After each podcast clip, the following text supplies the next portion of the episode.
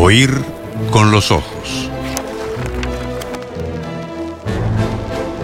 Un programa Bajo los efectos de la lectura.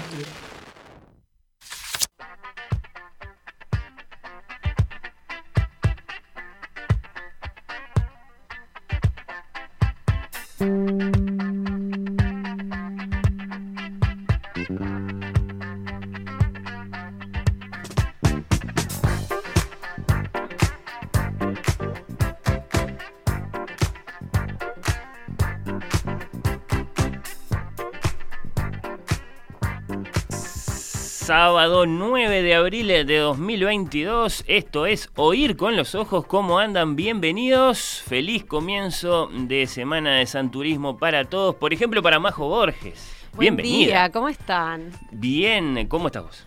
Muy bien, muy contenta de estar acá. Bueno. Ah, Es un día bastante lindo. Feliz cumpleaños, Fernando Medina. Muchas gracias. Fue esta semana. ¿Algo para decir sobre cómo viene el mes de abril, Majo, en Tu materia mes de- favorito del de, mundo, cielos, de temperaturas, de colores? Em, Capaz que hoy, bueno, se tomó un descanso. Igual está lindo, ¿eh? Es lo que iba a Yo mientras no haga frío, estoy contenta. Este es un mal día de abril. ¿Qué te parece?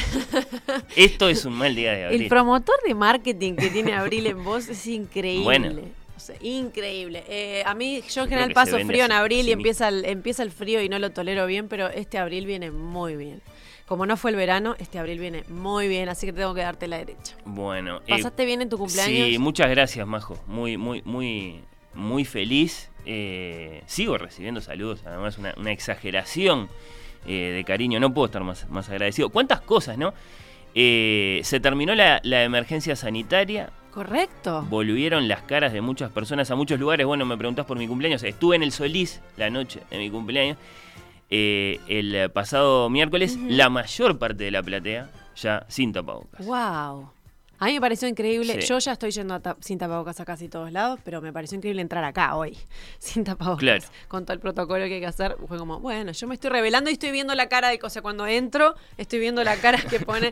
Sobre todo estoy calculando si el otro tiene tapabocas o no. Cuando entro y el comerciante no tiene tapabocas, digo, ok, estamos los dos en sintonía. Claro. Porque me parece Uno se legitima en- los otros. que lo siga teniendo. Algunos todavía siguen la recomendación. Es lógico, dos años no pasan así nomás. No va a Además ser. te nos cuidó de otra, de otra clase, o sea, yo que con lo medio obsesiva con los gérmenes que soy, estaba Ah. un poco contenta de, de- de que en algunos lugares se usara. No me, no me resulta incómodo, pero me di cuenta que si, si venís resfriado del trabajo, para mí sería genial que vinieras de tapabocas. Va. Eso por un lado. Por otro lado, eh, te protege también de que te reconozcan, Majo, eh, en la calle. Sí, puede ser. Y Cuando no tenés ganas de que te me reconozcan. pasó de ver gente y decir, ah, mira cómo era la cara. En serio me pasó. De decir, ay, mirá. O era más linda, o era más fea, o era. o sea, me pareció que, que- que es una cara distinta, ¿no? Nariz y boca era una cara distinta. Acá estamos desenmascarándonos. Bueno, eh, arrancó Semana de Turismo, Semana Santa. Y con ella varios inicios eh, esperados, ¿no? Eh, muchos, muchos, así como, como para elegir el inicio de la Vuelta Ciclista del Uruguay, que yo miraba, volvió ayer también después de dos años, metió Montevideo Maldonado, hoy llega hasta, hasta Rocha.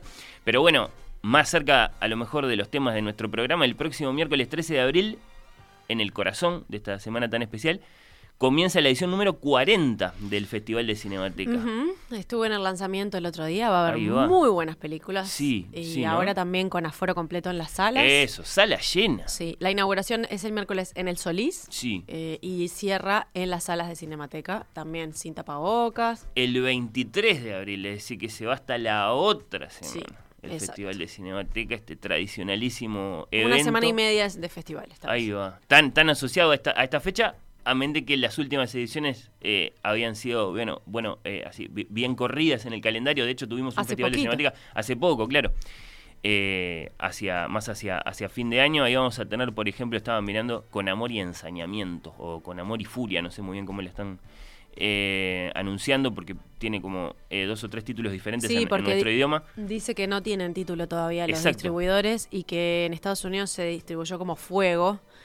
Pero decía Alejandra Treyes de Cinemática que no le querían poner fuego a una cosa que le iban a estrenar en el Solís, que le, daba como Quedaba mal medio augurio. raro, sí, sí, sí. Y, le, y le pusieron el nombre en francés. Bueno, francesa, de Claire Denis, protagonizada por Juliette Binoche. La verdad que me da, me da muchas ganas de, de- verla. Esta que va a ser la película, digamos, eh, De apertura. de la, de la apertura.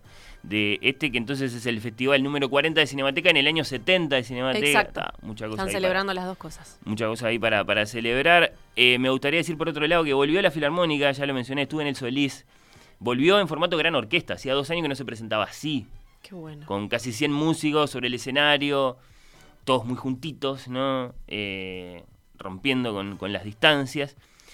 Y volvió con la sinfonía número uno de Mahler. Y entonces, atención, porque ahora la Osodre le va a contestar, como si dijeran, vos hiciste la primera, nosotros vamos a hacer la última. Eh, dice la, la- la sinfónica eh, a la filarmónica, ¿no? El 20 de mayo, en el Auditorio Nacional, la Orquesta Sinfónica del Sodre interpretará la novena sinfonía de Gustavo Mahler, que es tremendo acontecimiento porque es más o menos inédito en el Uruguay. Yo no sé, estuve tratando de averiguarlo. Mirá en principio vos. no hay antecedentes. Si los hay, son muy viejos. De una Porque orquesta es- uruguaya, Una obra difícil, porque es compleja, porque requiere más músicos. ¿Por, Todo. Qué, por qué no se ha hecho todo eso. Sí, es muy difícil, es muy desafiante, es muy complicada de hacer, demanda una gran orquesta, es una obra muy extensa, entonces y, y es una obra muy compleja que, que demanda mucho ensayo. Tenemos, claro, al maestro Stefan Lano, que yo creo que vale la pena que lo hagamos venir antes de ese 20 de, mayo, si él acepta la invitación a este programa para hablar de, de la obra, que tiene experiencia dirigiendo esta obra, la conoce, eh, la ha interpretado en el pasado, por, por ejemplo, con la Orquesta Estable del, del Teatro Colón, de la que fue director titular varios años. Y vos lo viste en esa Sí, oportunidad. yo estuve. Sí, yo la novena de Mahler no me la iba a perder cerquita porque es, es raro, es rara la oportunidad de poder escuchar una obra así, Claro. tan enorme y tan extraordinaria. Es la cumbre del género sinfónico. ¿Cuándo va a ser acá entonces? 20 de mayo, Auditorio Nacional, va a haber tiempo de, de volver sobre no este perderme. anuncio. Eh, la música hoy acá en Oír con los Ojos, de todos modos, va por otro lado. Querido Daniel Rey, y te doy eh, los buenos días, claro.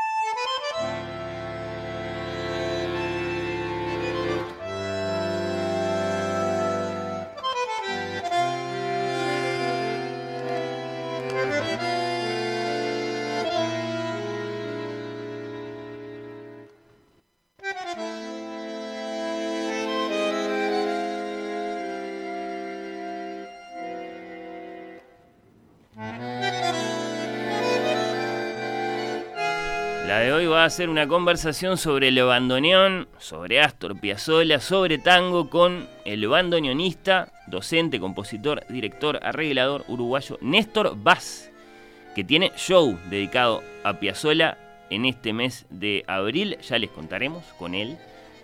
Muchas ganas de conversar sobre Astor con Néstor Vaz. Majo, hablando de Piazzolla, si hay uruguayos con tiempo libre por estos días en Buenos Aires, hay Sí. buena recomendación. Sí, totalmente. Pueden haber escuchado mi suspiro.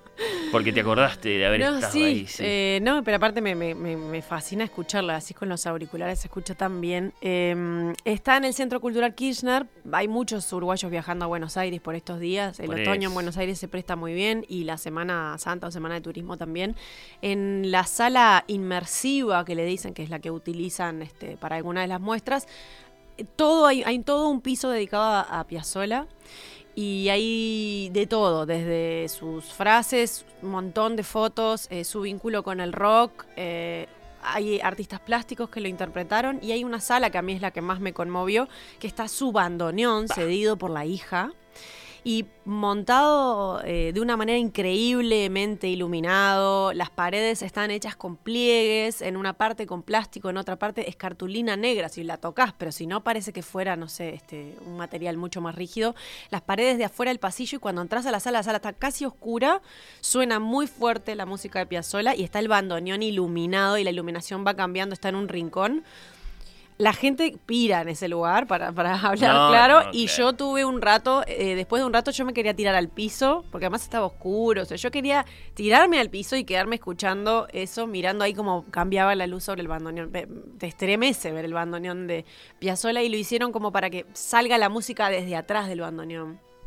Todo el sonido que es muy fuerte viene desde ahí. Tremendo. Es una sala que solo esa sala vale mucho la pena, pero después hay un montón de cosas, así que si andan por ahí es gratuito, Centro Cultural Kirchner y mm, se los súper súper recomiendo. Eh, es como si Dan Brown se hubiera equivocado de asunto cuando escribió una novela sobre el Santo Grial.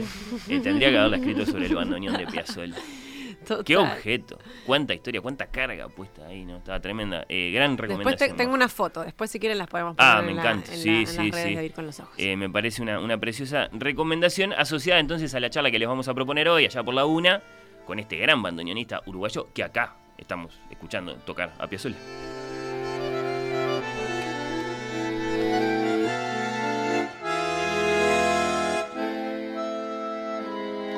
Majo, dame un titular de la conversación que vas a proponer después de las once y media. Un titular, Nos vamos, vamos a hablar de los amigos. una, ahí está. El tópico es amigos. Parece que los temas se vienen enrabando. Primero los rituales, después las cartas que tenían Sí. su ritual. Y en las cartas había muchas conversaciones de amigos, así que retomé el tema de los amigos y la, vamos a preguntarnos sobre amigos de la ficción, en la literatura, en el cine, en la serie de televisión.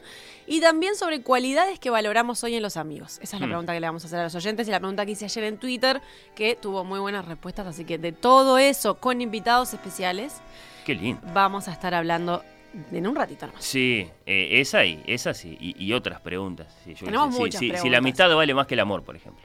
Se me ocurre esa pregunta. En este momento tengo una, una postura muy clara sobre eso. Si les gusta toda esta invitación, todas estas conversaciones que comienzan o que ya comenzaron, los acompañamos acá en Radio Mundo hasta las 2 de la tarde.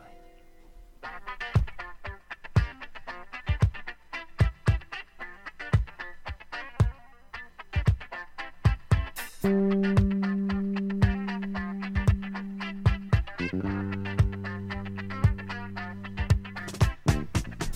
de Majo y sus amigos, antes de Néstor Vaz y su bandoneón, les quiero proponer, atentos, ¿eh? una discusión idiomática. Me Una discusión acerca de nuestra lengua española. Con sus mil años de historia, con este presente, como todos los presentes, caramba, tampoco nos vamos a engañar, de cambios, de polémicas. Bueno, la diputada Inés Moncillo de Cabildo Abierto propuso un proyecto de ley que prohíbe el lenguaje inclusivo en la... No, mentira, no es- ese no es el tema de esta eh, discusión, no tiene nada que ver con eso. De hecho, esta discusión acá de lo que se trata, Majo, es de qué está pasando Me encanta. ¿Qué está pasando con el signo de interrogación de apertura? ¿Me entienden, no? Saben a lo que me refiero. El signo de interrogación de apertura, el que en la escritura en nuestro idioma va al comienzo de una pregunta. El que va invertido con respecto al otro, al que cierra, al universal, al que sí se usa en todos los idiomas. Este lo usamos nosotros, bueno, algunas lenguas hermanas, primas. ¿Y qué está pasando con la manera en la que escribimos nuestras eh, preguntas? Tengo varias decenas de chats abiertos en WhatsApp. En este momento estuve revisando y voy a decir que no llegan a cinco eh, las personas que regularmente utilizan el signo de interrogación de apertura, ¿no? Ni qué decir el de exclamación. El de exclamación está, de hecho, no formalmente, pero de hecho está casi derogado. Totalmente. No lo usa nadie. Es más común que usen 3, 5, 10 de cierre que uno de apertura. Sí, qué exageración también Ta. con la cantidad de, de los signos de cierre. Eh, en cambio, el de interrogación me parece que está como ahí todavía, ¿no? Hay un desacostumbramiento, hay un desuso, hay una prescindencia. eh, bueno, sí, que padece este signo de, de puntuación, que no siempre existió, esto es interesante considerarlo, que apareció hace no tanto después de todo, si pensamos en los mil años casi que tiene de historia nuestra lengua, ¿no? Que cuando apareció fue mucho más popular de lo que, es, bueno, quienes lo propusieron se habían imaginado, eso también es interesante, en fin. El abandono, señores, de eso quiero hablar, del abandono en que ha caído el signo de interrogación de apertura, que a estas alturas es un hecho consumado, debe existir sin duda una relación entre esta en principio negligente, apurada, no sé cómo la querés calificar vos, Majo, desalineada forma de escribir en español, que por ejemplo omite esta indicación al comienzo de una pregunta, y nuestros teclados. Evidentemente Claro. los teclados son importantes, ¿no? Los teclados en nuestras computadoras, muy especialmente los teclados en nuestros teléfonos, que claro, por eh, anglógrafos o por hispanófobos o por lo que sea, por mala onda nomás, te la hacen difícil la de escribir el signo Claro. de interrogación de apertura. No está ahí, no hay una tecla individual para él. No, es verdad. Eso debe tener su influencia. Bueno, está, sí, a la hora de, de estampar el mencionado signo.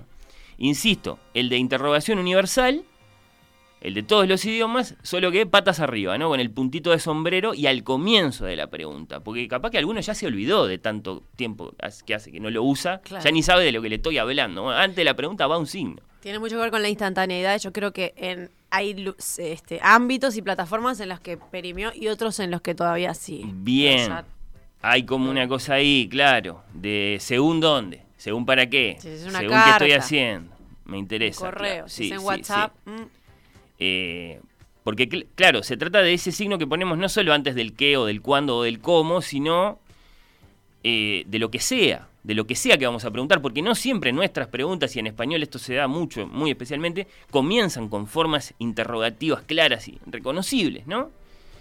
Eh, entonces, claro, mm, lo que sea que uno va a preguntar, en principio debería eh, escribirlo con ese signo al, comienzo. Bueno, ¿qué dicen ustedes? ¿Lo usan? ¿No lo usan? A veces sí, a veces no, como dice Majo. Las vías de comunicación las conocen, 091-525252 es nuestro contacto vía WhatsApp. Oír con los ojos en Twitter, en Instagram está corriendo de hecho una encuesta, ahora voy a curiosear cómo viene. Y la pregunta es clara, ¿no? La, reformulo. O, o capaz que la, la convierto en algo como más, más, más, más lúdico, más, eh, más emocionante, ¿por qué no decirlo? Lo abandonamos del todo. Yo el de exclamación de apertura debo decir que lo abandoné casi del todo. Ah, yo no. Y no, y no, no, no, ya está, no, ya no me siento mal. Ya no siento que por eso escribo mal. No, claro. El lenguaje dinámico es una de las, de las variables Sí. de esta discusión. Sí, eh, bueno, eso, lo abandonamos del todo, porque a lo mejor nos podemos poner de acuerdo y, y eso. Eh, Yo no lo- abandoné lo- del lo- todo lo ninguno derogamos. de Del todo no. Un No, poco ninguno sí, de los dos. ninguno de los dos. Ta. En ciertos ámbitos los conservo y en otros Pero los hola abandono. con los dos de exclamación, eso ya es un exceso. En, en un correo o una carta lo hago. Pa, no Pero sé, yo creo que ya no se hace más. por eso. Y en el bueno, momento que, desde el momento que se entiende, desde el momento que te das cuenta que se entiende igual, Bueno, eh, es como que decís, bueno, pero tendríamos que seguirlo usando, si se entiende. Sí. No, hay- no se supone que hay una economía ahí de recursos. Claro. Bueno, ya lo, ya lo diremos en este debate. Ahí va, sí, sí, sí. Eh, bueno, está, eso. ¿Lo, lo, lo abandonamos del todo o deberíamos volver a usarlo como corresponde? ¿No? De manera prescriptiva, seria, como cumpliendo una ley. ¿Lo confirmamos o lo derogamos? ¿Qué dicen ustedes? Capaz que, claro, se llevan bien con las medias tintas, ¿no? Como si dijéramos, "Ta, lo uso, sí, para los mails de trabajo. Y no en WhatsApp. En WhatsApp no. En WhatsApp, ¿para qué voy a poner eh, un signo de interrogación de apertura para preguntar cómo andás? No tiene sentido. Sí, Bueno, hay mucha gente no que además abrevia y pone XQ para poner... ¿Por qué? O sea, imagínate si va a poner el signo de Uh, interrogación. si tendremos debates para elegir en ese sentido. Bueno, hoy quedémonos con este modestísimo eh, signo de puntuación, el signo de interrogación. eh, de, de apertura. Hasta acá la introducción. Ahora me gustaría que le añadiéramos algo, algo de, de debate y más adelante vamos a consultar a una experta, porque tampoco se trata de hablar Claro. solo. Eh, algo, no ¿Alguna otra consideración inicial, Majo, que quieras hacer sobre este asunto? No, sobre todo que tiene que ver con la instantaneidad. Sí. Y, y el punto de. O sea, yo soy las dos cosas. Purista por un lado y decir, yo voy a seguir conservando esto porque me gusta mucho el idioma español. Y por otro, bueno, WhatsApp no se usa más. ¿Se entiende? El momento que te que haces ese clic, decir, se entiende. ¿Por qué lo usamos si en realidad se entiende? Si, si usamos Sí. solo al final. El tema es si podemos llegar a tener, digamos, claro del todo que se entiende o si capaz que eh, hay que estar del otro Mira, lado para saber si se entiende o no se entiende. eh, problemas de comprensión por faltas de comas que por eh, en un mensaje de WhatsApp. Realmente hay gente que entiende otra cosa porque na- otro no puso una coma donde tenía que poner eh, sí, coma o no, coma. eh, que por los signos al final o al principio. Bueno, eh, pasemos al debate. Entonces te voy a pedir, eh, Majo, que moderes este, este, este debate. Eh, así que bueno, Un debate con vos mismo. Empiezo ahora, doy vuelta el reloj de arena imaginario. ¿A quién y le toca hablar? Fernando Medina tiene un minuto para debatir su postura. bueno, gracias, Majo. Eh, el signo de interrogación de apertura me parece un invento absolutamente prescindible. Es un invento y es prescindible. Se les ocurrió, lo propusieron, lo recomendaron, como hacen ahora con el tapabocas eh, del que hablábamos, muy irresponsablemente, muy a la ligera. ¿A quiénes? ¿Quiénes? Bueno, nuestros amigos, y no te sé que estoy diciendo amigos, como si lo escribiera con cursiva, de la Real Academia Española. Unas personas que no nos caen nada simpáticas después de todo, más allá de que sí, bueno, les hacemos caso en algunas cosas, bueno. Y hace apenas dos siglos y medio. Es decir, en términos de historia de la lengua castellana, antes de ayer, hace nada, hace muy poquito. No existía. La gente escribía sus preguntas con el mismo signo de interrogación que existe hace por lo menos 15 siglos para todos los otros idiomas, ¿no? Por lo menos para los relevantes en materia literaria, no me hablen del gallego, del catalán. Eh, luego, hacia 1750, sí, más o menos, 1750 y tantos, a estos ociosos burócratas de la lengua, los académicos españoles, en su supuesto afán de perfeccionismo, se les ocurrió que si la pregunta era demasiado larga o comenzaba de un modo atípico, convenía utilizar otro signo puesto al revés al comienzo. ¿Para qué?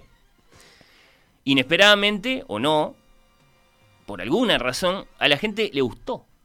Y así tenemos todo el siglo XIX lleno de signos de interrogación de apertura, aglomerando páginas, párrafos, oraciones, bueno. Hasta, hasta para preguntar cómo estás. ¿No? Se, se, utilizaba y se utiliza. Casi eh, con un fin decorativo. Bueno, caramba, caramba. Cuando perfectamente se puede preguntar eh, cómo estás sin signo de interrogación alguno, ninguno de los dos. Es verdad. Y, y está bien. ¿no? Si, si la lengua es una cosa viva, que, se hace a medida que se va necesitando. Bueno, está. Y así hasta nosotros, ¿no? Me parece entonces que tenemos que ser sensibles a lo que están haciendo los hablantes, los escribientes en este caso, que naturalmente han dejado de usarlo, porque sobre todo en WhatsApp, eh, claro, pasa que cada línea, cada mensaje tiene un globito, además. Uno puede hacer eso, uno puede separar. Eh, no solo en líneas, sino en globitos de, de diálogo, lo que va diciendo. Y entonces eh, hay mucho blindaje para la, para la comunicatividad, para que esté claro lo que sea que uno está, que uno está diciendo. No, no hay equívocos significativos. Hay más puntos y apartes que nunca. Bueno, claro, exacto. Y, estoy de acuerdo contigo, Majo, eh, que sos una moderadora que opina, digamos, eh, en que hay más líos, más malentendidos con las comas, ¿no? La diferencia entre la guitarra negra y la guitarra negra, que depende de una coma, en tanto que, que son dos cosas distintas que con estos excesivamente puntillosos eh, detalles que hoy hacen mucho más al, al, esnovismo de los que quieren sentir que escriben bien, ¿no? Y entonces ponen hasta el signo de interrogación de apertura para, para preguntar cómo estás. Bueno, eh, cuando estos signos son necesarios, concluyo con esto, creo que el, minuto ya pasó. Se acaba el tiempo, Fernando Medina. Eh, cuando son necesarios, se nota, como cuando te olvidas de poner el primer paréntesis. Claro se nota si es necesario. Y si no es necesario, no se nota. Así que mi voto es por la derogación. Si no siempre existió, pues no tiene por qué existir para siempre. Muchas gracias. Me encanta. Bueno, ahora le damos la palabra a Fernando Medina para que eh, defienda la posición contraria, porque acá las dos campanas. Bueno, sí, yo desde luego que discrepo con lo que acabo de decir, discrepo. Eh, porque además lo que, lo que mi interlocutor no está diciendo es que en 1870 la Real Academia Española, que el tanto de nuestra, bueno, eh, tomó nota de lo que había pasado. No es que tiró la recomendación, pasó lo que pasó, ¿no? Tiró la recomendación y escondió la mano, no. Eh, bueno, está eso, había pasado que, su recomendación se había convertido en ley para los hablantes, todo el mundo le ponía el signo de interrogación de apertura, y entonces elevó el estatus de aquella pertinente, perfeccionista, perfeccionadora eh, recomendación a norma, ¿no? a, regla. Eh, mi voto, ya lo, adelante, ya, lo adelanto, es por la restitución inmediata del uso prescriptivo del signo de interrogación de apertura. Y, esto es así porque creo en el cincel del tiempo y de las generaciones. Es decir, la lengua es cada vez mejor. La lengua es cada vez mejor. Eh, la lengua de, estamos hablando de la lengua de Cervantes, de Borges, caramba que no debe mirarse en el espejo de ninguna otra lengua, no me importa lo que hacen en inglés. La, lengua española debe reconocerse a sí misma en sus peculiaridades, por ejemplo, las peculiaridades de sus formas interrogativas. Y entonces, así como en su día, en la corte de Alfonso el Sabio, bueno, confluyeron con el castellano en el centro, el mozárabe y el latín y qué sé yo cuántas otras lenguas, así como en el siglo XV tuvimos por primera vez una gramática y después un diccionario.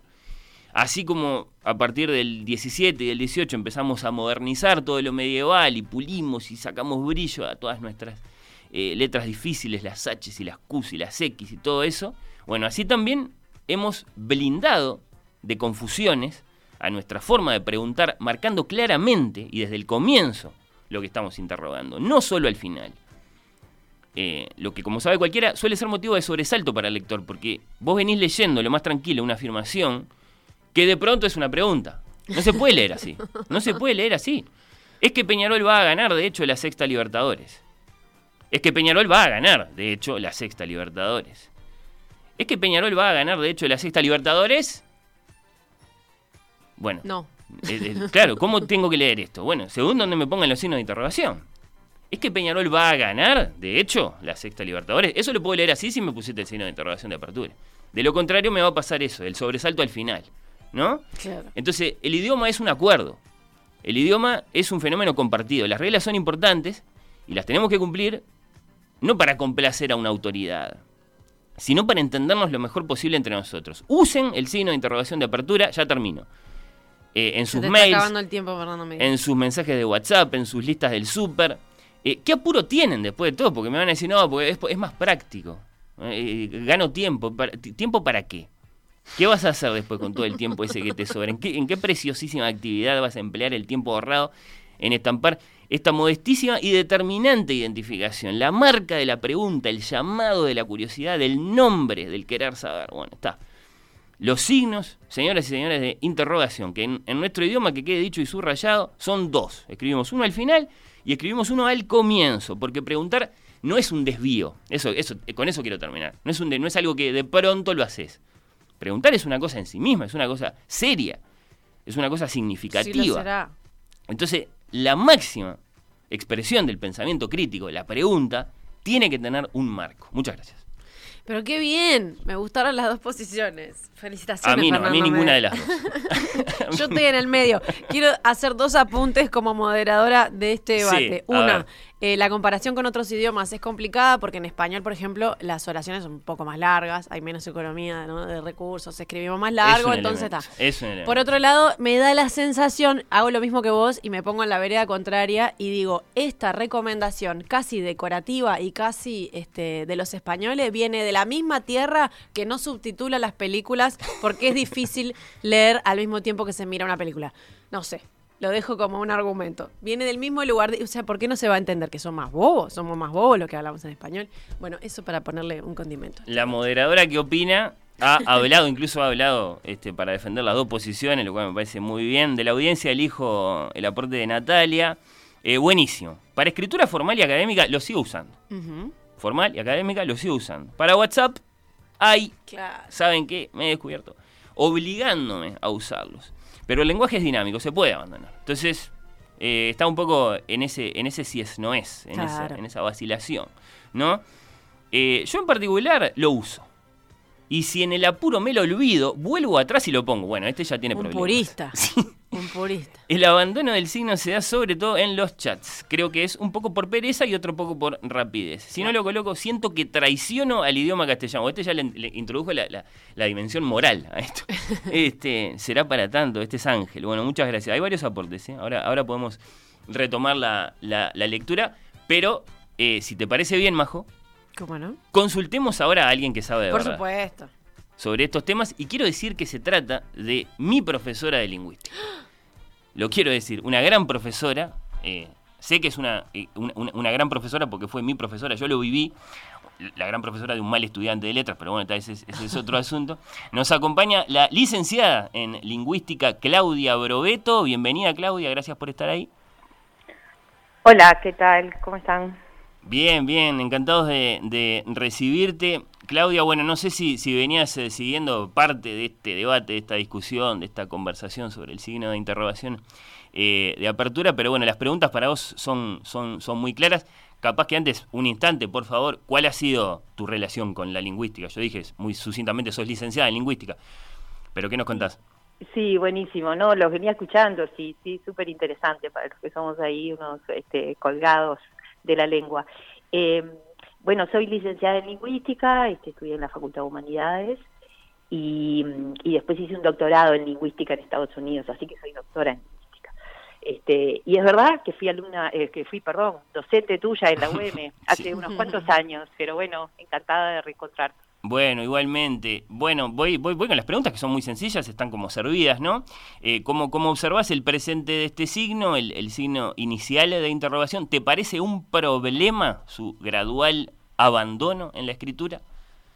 Este, bueno, a ver, ustedes dijeron cosas eh, muy interesantes en la en la conversación, este, y en tu este, presentación de las dos posturas y este lo que y lo que pude escuchar de las de las opiniones, este, porque es verdad que bueno, el, el, que estudia es el experto de la lengua, pero pero pero los hablantes saben mucho de la lengua y tienen también su este bueno, eso, su intuición de uso, que es, que es muy importante, que es lo que los, los lingüistas tratamos de describir.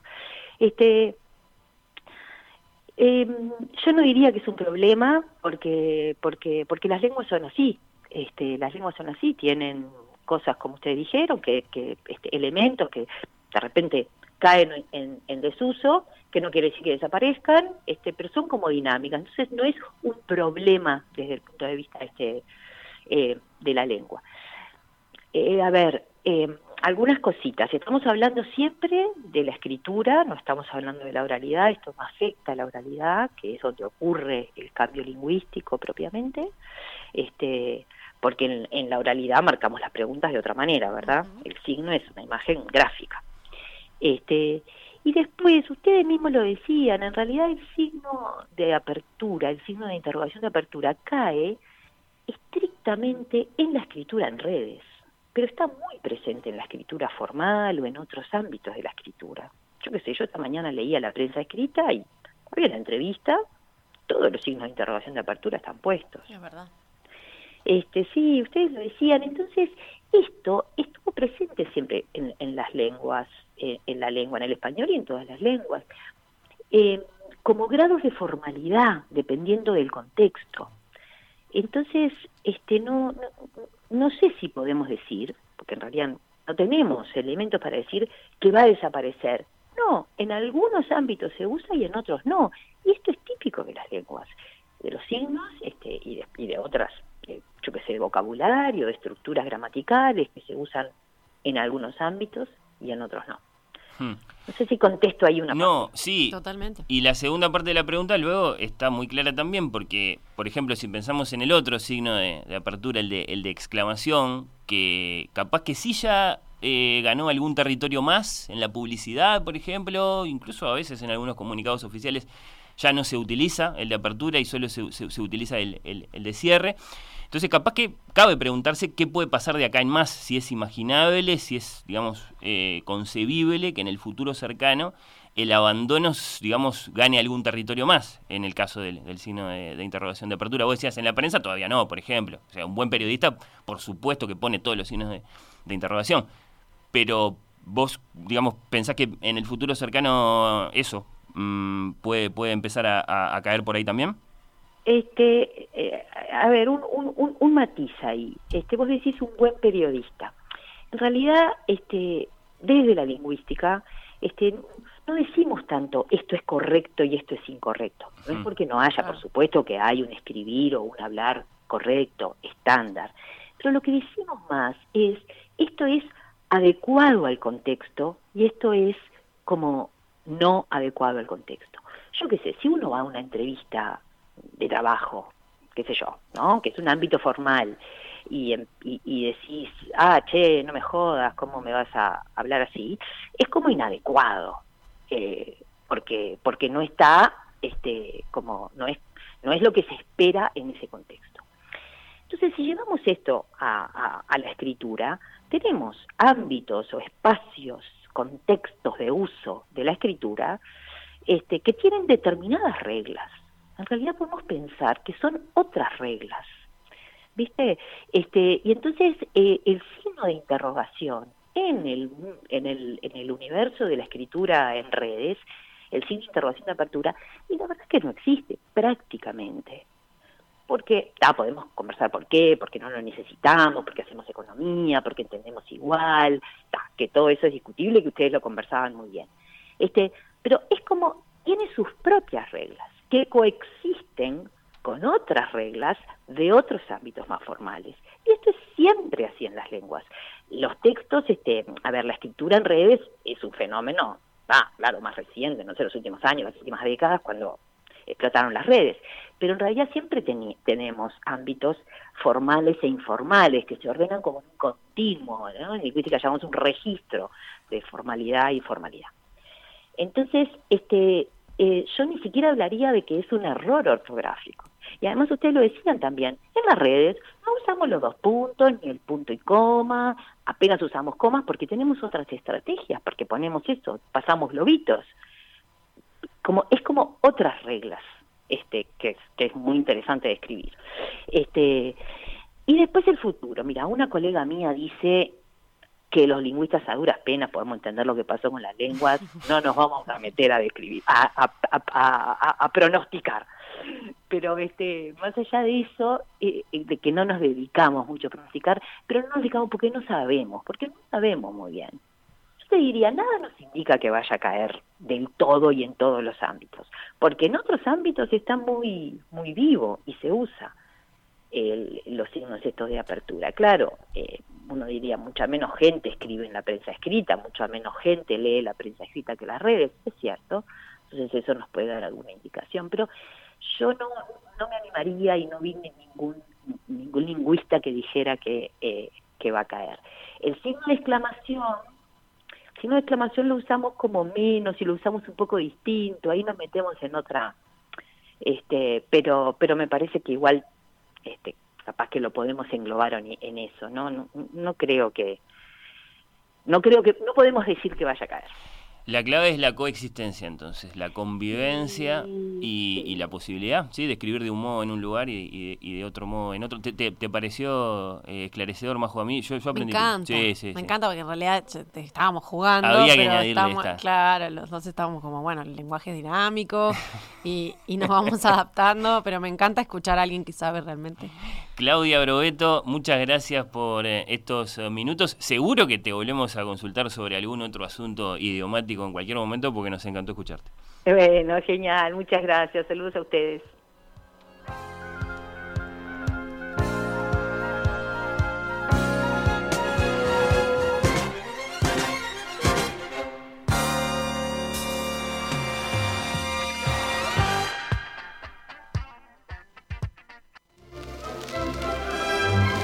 Oír con los ojos. Un programa tiene mucho de un acto de amor. Como dice Onetti, Y al pie de la letra, un acto de amor.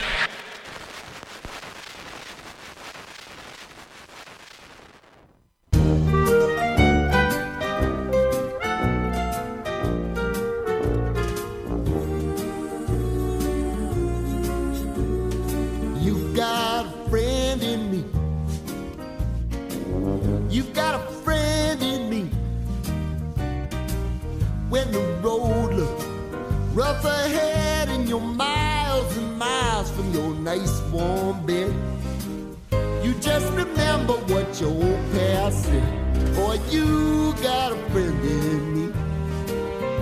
Yeah, you got a friend in me.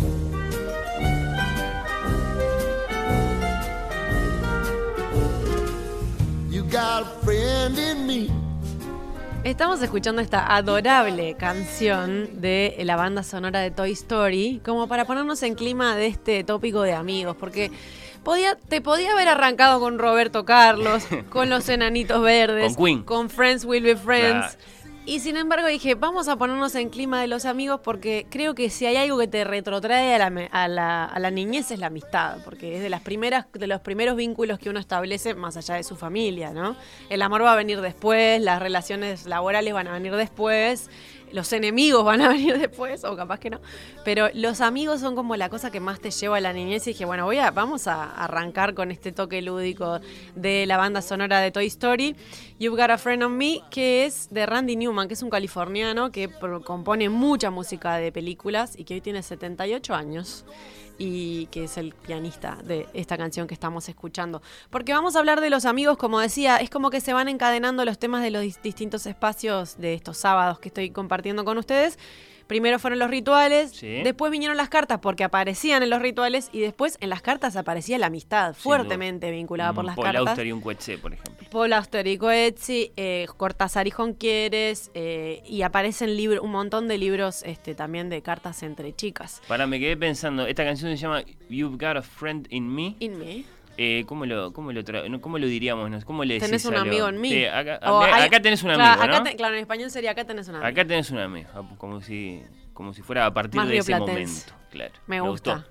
Me gusta porque, bueno, de esto vamos a estar hablando. Las preguntas que nos hicimos son qué amigos de la ficción recordamos especialmente, puede ser esas duplas de amigos que fueron famosas. Eh, y qué cualidades valoramos en un amigo hoy, que ya voy diciendo que hay algo clarísimo y es que lo que hoy valoramos en un amigo no es lo que valorábamos antes. Lo que es valioso para nosotros, por ejemplo, en los 40 no es lo mismo que a los 20, no es lo mismo que en la adolescencia, no es lo mismo que en la niñez y no lo va a ser seguramente en la vejez. En la niñez estaba bueno que el otro tuviera mejores juguetes que uno, por ejemplo. Para, claro.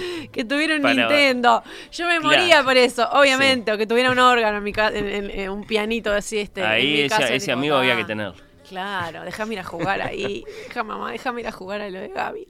Que tiene en Nintendo. Sí. Claro, es una muy buena. Y también, eh, esto lo he pensado, siempre digo que eh, cuando sos niño te, te une que te gusta tomar Fanta. O sea, cuando sos niño te unen cosas muy básicas. Ah, claro, cualquier cosa. Cualquier cosa que vos Sí. tengas en común te une. Ya de grande te volvés más exquisito, podés tener cero, este, incluso gustos en común, pero tener una afinidad que, pasa, que pase por el humor o por una manera de ver el mundo. Hay un montón de cosas. Cada uno valora. Lo que hice hoy también fue invitar a tres eh, amigos o tres conocidos y a que nos dijeran también sus preguntas y es parte de lo que queremos transmitirle a la audiencia también, que nos escriban a través del número 091-525252. Eh, Gaby dice, eh, para mí no hay amor sin amistad. Ah, estoy de acuerdo.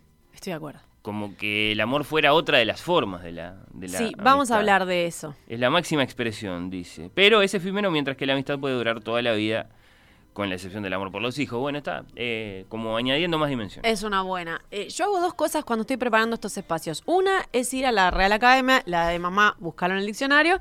Y la otra es ir a la biblioteca, que, bueno, tengo una biblioteca un poco más reducida ahora. eh, me fui quedando con la esencia por una cuestión de mudanzas y a ver qué encontraba. Por un lado, eh, la Real Academia, que de la que hablamos mal hace un ratito. No, bueno, uno de los debates. Es verdad, Una, es verdad, una de las verdad, personas que habló, la otra creo que no. Dice que la amistad es el afecto personal puro y desinteresado, me gusta esa palabra, compartido con otra persona que nace y se fortalece con el trato. También me gusta esto último porque ya voy a decir que yo soy de las que eh, considera que la amistad es una cosa que se trabaja. No es que te tengan que llevar esfuerzo, pero requiere un compromiso, requiere dedicación, requiere algo activo por parte de uno. Esa es mi, mi teoría y creo Sí. que hay que abonar porque además los amigos son los que quedan. Los amores pueden pasar, los trabajos pasan, los amigos buenos y bien cultivados quedan ahí, te acompañan para el resto de tu vida. Entonces yo siempre, hace un tiempo hablaba con un adolescente y le hice una, una campaña, este, cuando terminé de hablar, el hermano dijo, bueno, después de, esta, de este discurso Sí, sobre la sí. amistad, como que tengo ahí una, un, un discurso sobre cuánto hay que cuidar a los amigos. Porque Sí. el amor es muy hermoso eh, y, y- y- y por ahí tienes eh, sensaciones mucho más eufóricas y otra clase de sensaciones más lindas, pero eh, puede terminarse, cosa que con, con la amistad mm, uno puede pasar por mesetas, puede pasar por alejamientos, puedes perder amigos también, pero es menos común y, y es algo que te va a seguir acompañando. Así que me gusta esa, eh, esa mm, parte de la definición de la RAE que dice se fortalece con el trato. Por otro lado, lo de desinteresado puede llegar a plantear un problema. Porque no siempre está claro si es desinteresado o no. Un Pero si tenés mucho interés, para mí es otra clase de vínculo. No, por eso. Pero muchas veces no está claro. Muchas veces pasan por amigos, personas que en realidad Ah, están ahí Totalmente. porque algo les sirve, porque o tienen alguna clase de... Sí, y hay una delgada línea ahí entre conocidos y amigos, ¿no? El conocido y el amigo, y cuando, cuando un conocido pasa a ser un amigo. Hay un tiempo Sí, después sí. del cual uno dice, tal persona es un amigo, pero vos cuando recién conoces a alguien, que también me gusta mucho el tema de las amistades nuevas, que te une con alguien nuevo y, y- y cómo es incorporar un nuevo amigo a tu vida. Eh, pero hay un tiempo que uno dice, bueno, vamos a darle un tiempo a esto. Sí. Una- un periodo de tres meses de prueba, ¿no? Como pasate. Vamos a ver si yo soy su amiga y si él es mi amigo. Y otra cosa, tomándole la temperatura, algunas cosas también. claro, y otra cosa que pasaba mucho cuando éramos más chicos, eh, me pasó en el liceo y me resultaba muy incómodo, es que uno no decide, uno no decide quién es amigo de uno, uno no pregunta. Bueno, a mí me incomodaba mucho cuando recibía la pregunta, ¿querés ser mi amiga? Porque son, ya desde adolescente me daba cuenta que era algo que yo no podía determinar eh, Pero es lindo como eso. un arreglo, digamos. te gusta? ¿Querés arreglarte conmigo? eh, no me gustaba porque la persona que me lo decía, me lo decía queriendo ser mi amiga y yo no quería ser amiga Bueno. de ella. Y sentía que eso iba, se iba a dar si compartíamos cosas o no. Y como yo qué sé, si bueno, veamos, ¿no? Está muy bien, no, un poco severo de tu parte, pero, pero está, se entiende, hay buena razón. Sí, sí, sí. No, yo no decía que no, yo decía que sí. Sí. Pero internamente decía, Sí. "Ay, yo qué sé, bueno, sí".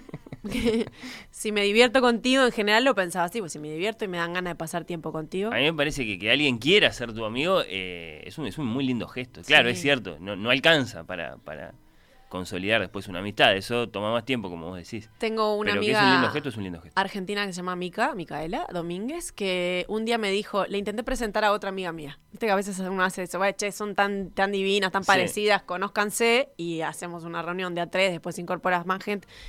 Y me dijo, pensar que vos me, tiempo después me dijo, pensar que me intentaste presentar a esta amiga tuya y vos sabés que igual que con no sé quién, si no la veo, no me no, no siento nada en el alma. Una cosa así, me, como que la imagen era, no siento nada si no, si no la veo. En cambio, si no te veo a vos, me, o sea, te extraño.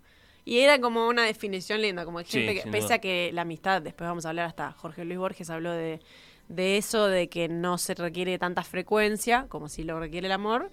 Eh, igual es como que vos extrañás a un amigo. Si no extrañás, si no decís, bueno, tengo ganas de ver a esta persona, algo raro ahí. Por lo dicho, porque una relación de amistad también es una relación eh, de amor. De lo contrario, Claro. estaría hecha más que nada de eso, de, de, bueno, de qué obtengo yo de esto. No se trata de eso. Ah, capaz que suena demasiado raro decirlo así, pero capaz que te enamorás un poco de tus amigos de alguna forma. Sí, totalmente. Yo creo que hay, hay, hay o sea, un- hay un encantamiento que va más Sí. allá de, de- de- de lo que sea que comparten. Sí.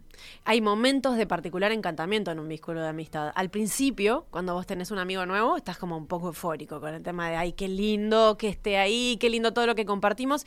Y a veces es con un amigo viejo con el que te encontrás diciendo, vos este amigo es familia. Por ejemplo, a mí me pasa eso, que tengo amigos que para mí son familia, con los que comparto un, do- un almuerzo un domingo al mediodía si mi familia está lejos, eh, o que voy a su casa y me quedo en el sillón y no hacemos nada, porque también eh, aburrirse juntos era algo que te hacía muy amigo en la niñez, ¿no? Te definía aburrirte con alguien, era con quien te... Porque aburrirnos no- ma- nos aburríamos mucho más que lo que se aburren los niños de ahora. Otra de las, de las marcas de la amistad, la posibilidad de estar ahí con alguien sin hacer nada, incluso sin decir nada. Sí. Es otra de las cosas que vos Y te sin embargo, sintiéndote bien. comodidad, Claro. Claro. La comodidad en el silencio. Bueno, y decía, iba a la RAE y después buscaba en mi biblioteca. Y entonces, eh, cuando estaba buscando en esta nueva biblioteca que tengo, encontré eh, tres libros. Uno es el libro escrito por Patti Smith, esta música estadounidense que se llama Éramos unos niños. Es su biografía, pero eh, más bien es la biografía de su amistad con Robert Mapplethorpe, el eh, fotógrafo con el que compartieron esa eufórica eh, época de los años 60 en Nueva York, en la que a pesar de eso pasaban hambre, pasaban necesidades, se hospedaban en el, en el Hotel Chelsea con eh, toda clase de precariedades. Y es para mí uno de los libros sobre una amistad de toda la vida más emocionantes que he leído. De hecho, vamos a cerrar este espacio con un fragmentito. Él murió, ella sigue viva. Bueno, estuvo en Montevideo Sí, también tocando, claro. estaba en Buenos Aires, yo tenía la oportunidad de verla. Leyenda viva. Es una belleza como escribe y también me gusta mucho porque yo defiendo mucho la amistad entre géneros opuestos, entre varón y mujer y es una gran, un gran ejemplo de un enamoramiento de dos amigos este, eh, de géneros opuestos. Se llama Éramos unos niños y bueno, eso después voy a compartir un fragmentito de esto. Para que no quede sin- o sea, que no quede dicho así a la ligera. Vos lo que decís es que los amigos se pueden tocar. Eso es lo que acabas de decir. Amigos y, con que, y que- derechos. y que no es que termina la amistad ahí. Ah, bueno. em, O sea, la amistad sí, sigue. Yo, yo creo que sí. Bueno, es lo que dijiste.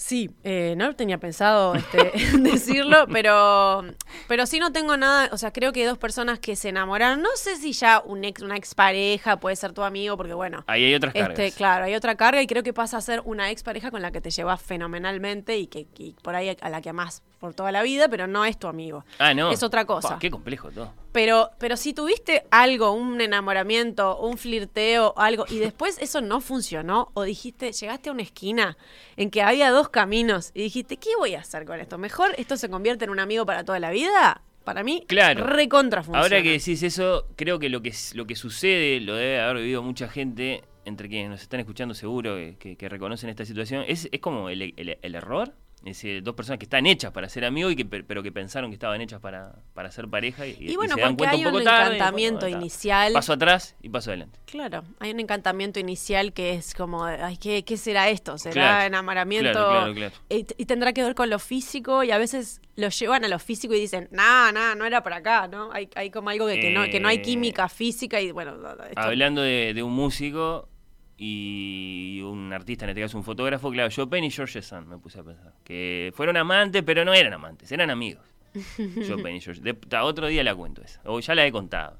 No, no molesten. ¿Cómo, cómo seguís, Majo?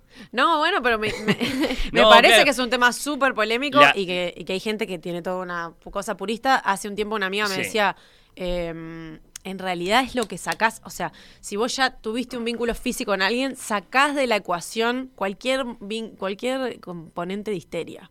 Ya está, esto ya está, ya eliminamos esto, no nos interesa.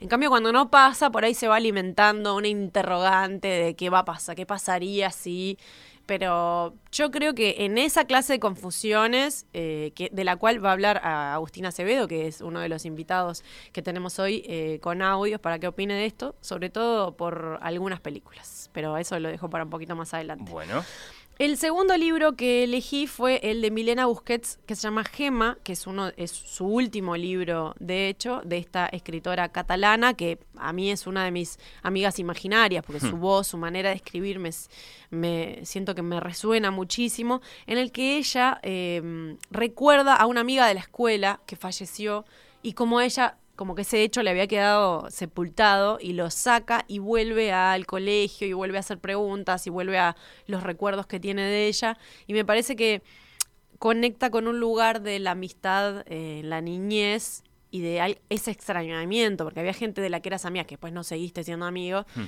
que ocupa un lugar especial en tu mente, en tus recuerdos. El libro se llama Gema y vincula de todo, porque ella acá habla de su expareja, de su pareja actual, de sus hijos, de sus amigas actuales y cómo la critican, de cómo se viste. O sea, tiene mucho que ver con la amistad este libro que se llama Gema de Mirena Busquets, eh, de editorial Anagrama. Y por último, eh, el libro El secreto de Irina de Vladi Kosiancic, porque esta es una fuerte influencia de Fernando Medina. Lo compré en Buenos Aires porque sé que hay pocos ejemplares, eh, tuve encargos desde Montevideo y antes cobré como un peaje. Dije, bueno, yo traigo los libros, pero voy, me a, leer- voy a leerlo. No, está perfecto. Y justamente el secreto de Irina tiene que ver con un grupo de amigos que se van a un hotel, a un all inclusive en el Caribe y bueno, pasan un montón de cosas, pero también tiene una lógica de los amigos, las parejas de amigos.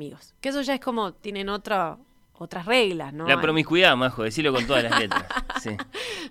No, pero a mí me No, gustan no mucho las caso. parejas de amigos eh, y tienen otras lógicas, ¿no? Ser amigos entre sí porque te vincula un pareja, o sea, por ejemplo, a los amigos de tu, de tu novio eh, pasan a ser tus amigos, en algunos casos, cuando eso está bueno.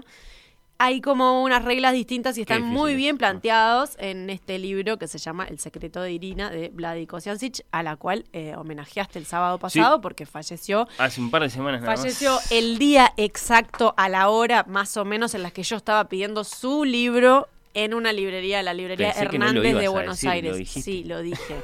Lo dije porque debe ser uno de los episodios mágicos más increíbles que he tenido en los últimos tiempos. Eh, yo buscando en una librería por un encargo desde Uruguay y preguntando por esta mujer que en ese momento yo no conocía, tengo que reconocerlo, y eh, encantándome con ella y con los títulos y con ver qué traía y a la mañana siguiente me entero que esta escritora murió y que había muerto la noche anterior y que había muerto cuando yo estaba descubriendo su obra, cuando yo estaba pidiendo su obra, abriendo un nuevo libro de ella, es de película. Y no que estuviera enferma hacía dos años. Sí, Eh, no, este, fue una cosa fulminante. de pocos días, ¿sí? Eh, y, y hacía mucho tiempo, sí, que, que, que- que yo de hecho no pensaba en ella, bueno, unos meses del, del último mail. Así que fue todo muy extraño, ¿sí? muy, muy raro. Y, y bueno, está, y lo hemos reconvertido en el homenaje del otro día y está, y me encanta que hoy traigas eh, uno de sus libros también. Lo estoy leyendo, es lo que estoy leyendo actualmente, así que estoy metida en ese grupo de amigos con esa lógica particular. Bueno, pasemos a los invitados que tenemos hoy. Le voy a pedir a Daniel que cambiemos eh, la música de Toy Story para ponernos en clima de los años 90 que tiene que ver con esta invitada especial de hoy.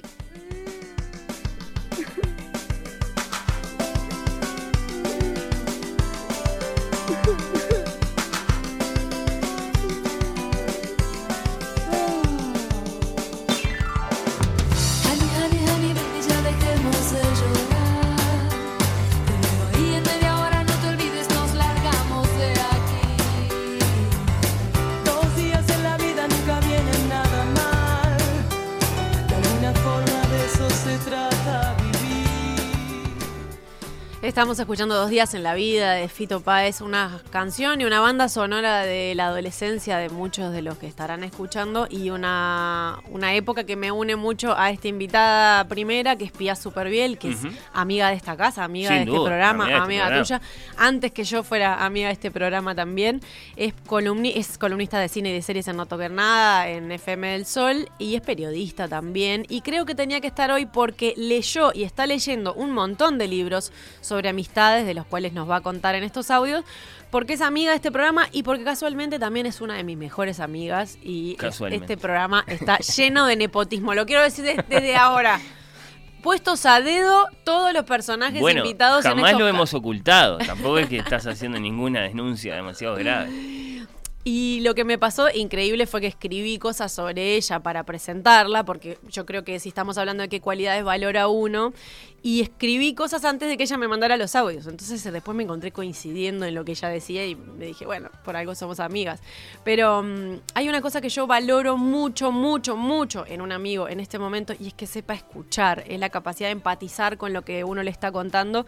Y yo le digo a mucha gente, y esto eh, no sé si Pía lo sabe, pero, pero yo siempre digo que Pía es una de las personas que conozco que mejor escuchan. Escucha con atención, hace silencio, piensa, piensa qué responderte. O sea, vos vas y en un- vos podés correr riesgo de creer que ella no te está prestando atención, pero lo que está haciendo es pensando, mira para otro lado, piensa, a ver qué te va a responder. Y es en capaz este de olvidarse momento, de sí mismo un ratito Sí, solo para sin eso, duda, solo para sin duda, es de las personas más es muy empáticas que yo conozco y es muy difícil que te diga que no te entiende. ¿Y qué quiere uno eh, que más en amigos que, más que que te digan, che, vamos arriba, vas a hacer-", es que te entiendo. ¿No? Es tan fácil como decir te entiendo. Entonces empecemos por compartir lo que Pía nos contaba sobre las cualidades que ella más valora en un amigo actualmente. convencida de que lo que más valoro de mis amigos y amigas hoy es la capacidad que tienen de escuchar, de hacer silencio, de haber sido y de ser refugio y también la paciencia, estas cuatro palabras tienen mucho que ver las unas con las otras. Me acuerdo un día justo hablando con Majo que me apareció una columna de Alexandra Cohen en el diario AR que hablaba justo de- del silencio y ta, aprovecho a, leerles un, fragmentito porque creo que resume bastante todo esto de lo que vengo hablando. Ella dice, el silencio al que me refiero es el que posibilita, que habilita, que da lugar, que suscita un acompañamiento sin condiciones de obediencia. El silencio que aloja, que refugia, el silencio como don para que la palabra del otro toque el cuerpo. Un silencio que ocurre porque alguien está dispuesto a su afectación. Eh, para mí, esa capacidad que tienen amigas y amigos que valoro muchísimo, que me acompañan hace décadas, es sumamente importante hoy para mí. También valoro y aprecio mucho la capacidad que tienen de hacerme reír. Eso es algo que, siempre atesoro. Si un amigo o una amiga es capaz de hacerte reír, es como que ya tenemos un camino transitado y, y me importa que, que- eso esté. Y después también eh, recuerdo una reflexión que me hizo Majo, la persona que me hace estas preguntas, hace muchos años y es el amigo o la amiga como, como testigo de nuestras vidas, ¿no? Eh, o sea que la memoria también es algo que, que valoro particularmente, como es estas personas que, que saben perfectamente en qué estamos hoy y cómo estuvimos hace dos años y qué sucedió hace diez. Por último, atesoro mucho la sabiduría de, de algunos de, mis amigos y particularmente pienso en, bueno, Majo que, que está ahí del otro lado, pienso también en, en- en Nati que como, como a ella le gusta decir es mi amiga más antigua porque somos amigas desde la niñez y pienso también mucho en mi amigo Guille de que durante años fuimos colegas de medios que salían, que salían juntos. Él trabajaba, él trabajaba en búsqueda, yo trabajaba en galería. Y también pienso mucho en un tal Juan Andrés Ferreira que siempre sabe tener como la palabra precisa frente a los dilemas de la existencia. Bueno, qué lindo escuchar a Pía. Me da un poco de vergüenza lo No, que, por lo que tiene que ver conmigo. Pero que conste que estas cosas que escribí las escribí antes de que ella me mandara. O sea, lo Almas primero que puse fue lo de escuchar y es lo primero que dijo en su audio y me, me sentí Hacer totalmente silencio, escuchar, sí. Hacerte reír, hacerte reír. la sabiduría, ser testigos de tu vida. Es verdad que ayer leí una frase que decía algo así como que un amigo es el que sabe la canción de tu vida cuando vos te olvidaste la letra. Y me pareció una gran este, metáfora de que a veces el amigo sabe más de vos o porque vos te perdés un poco y tu amigo sabe perfectamente este, en- cuál es tu esencia. A veces me he descubierto que saben más la esencia porque a veces uno, bueno, se, olvida y se... Claro, también. Y las amigas, que- en la Nati que nombraba es Nati Hinchuk Sí, y claro. Guille es Guille Draper y bueno, Juan Andrés Ferreira que es un adorable eh, ser que también comparto que siempre tiene una palabra sabia para compartir y del que ha- se ha hablado mucho en este programa también. Sí, eh, no lo conozco en tanto que amigo. Hasta ahora existía la posibilidad de que fuera un ser humano horrible, pero bueno, no, le, le confío en Pía. No, no, no, es, es, cierto. hermoso, no, no hermoso ser humano, hermoso. Bueno, precioso escuchar eh, a Pía hablando entonces de las cualidades que valora. Claro. En eh, los amigos, que es una de las preguntas que estás haciendo eh, vos, Majo, nos interesa seguir eh, recibiendo testimonios. Ya venimos recibiendo hace un rato en la amistad. Hay un encantamiento, dice, creo que lo dijimos nosotros. No nos copie, ¿quién es? Es Carolina. Bueno, gracias. No se pide, de acuerdo con Majo, tiene que ocurrir. Claro. No se pide. Bueno, está, no sé. A mí me parece que es un lindo gesto ese de querer ser mi amigo. A sí, a mí me gusta. Te reimagino Fernando preguntando, preguntándole ¿Pidiendo a a alguien, alguien si quiere ser mi amigo? Sí, más chico, pero Qué te, te, reima- te reimagino así. Sí, bueno, puede ser, sí, que a veces a uno le cuesta empezar a hablar con las personas. Uy, sí. eh, siempre me acuerdo de eh, cuando entrevisté a mm, Federico Álvarez, este, El director a- de cine. Claro, y, a- y al actor que trabaja con él, hicieron como una sociedad, se conocen desde la adolescencia y que básicamente no sabían cómo hablar y se acercaron en un recreo y uno le preguntó, ¿viste Tiburón 3? Bien. Y así fue la... siempre me quedó grabada esa Mucho pregunta. mejor que querer ser mi amigo. O mejor dicho, es lo mismo. Es lo mismo, claro, es lo mismo, mismo. lo mismo, Sí, sí, sí. Bueno, eh, una de las preguntas decía que está, que está haciendo Majo. Ahora vamos a escuchar a Pia contestando la otra. Sí, porque mm, Perfecto. en cuanto a películas, ella nombró a Reality Bites o Generación X, que recuerda como ser adolescente y sentir que nunca había visto algo igual, eh, con una Winona Ryder con un pelo y una ropa que todas queríamos imitar, el amor platónico por Ethan Hawke, y ella cree que es como el retrato perfecto de la amistad, eh, y cuenta además que la vio con Nati Hinchuk, su íntima amiga de la adolescencia, por lo cual cierra perfecto. También nombró a 25 Watts, que muchos oyentes lo ponían en Twitter, obviamente esa manera de retratar la adolescencia en la que callejeábamos, ¿no? En la que no había mucho para hacer, igual eso te, te vinculaba con Sí. los amigos. Y ella nombró a Drac, la película danesa ganadora, el, me- mejor película extranjera del Oscar el año pasado, ¿te acordás? Que tenía un, un- un grupo de amigos ya Sí, veteranos claro, que estaban muy aburridos de su vida sí. y bueno, decía, "Ta, no me voy a poner a hacer el ejercicio que hacían ellos de andar todo el día medio copeteado, pero Como bueno, ejercicio, ¿no? Era, era, era, una, Era una teoría, una, un práctica basada en una teoría, sí, claro. ¿no? Claro.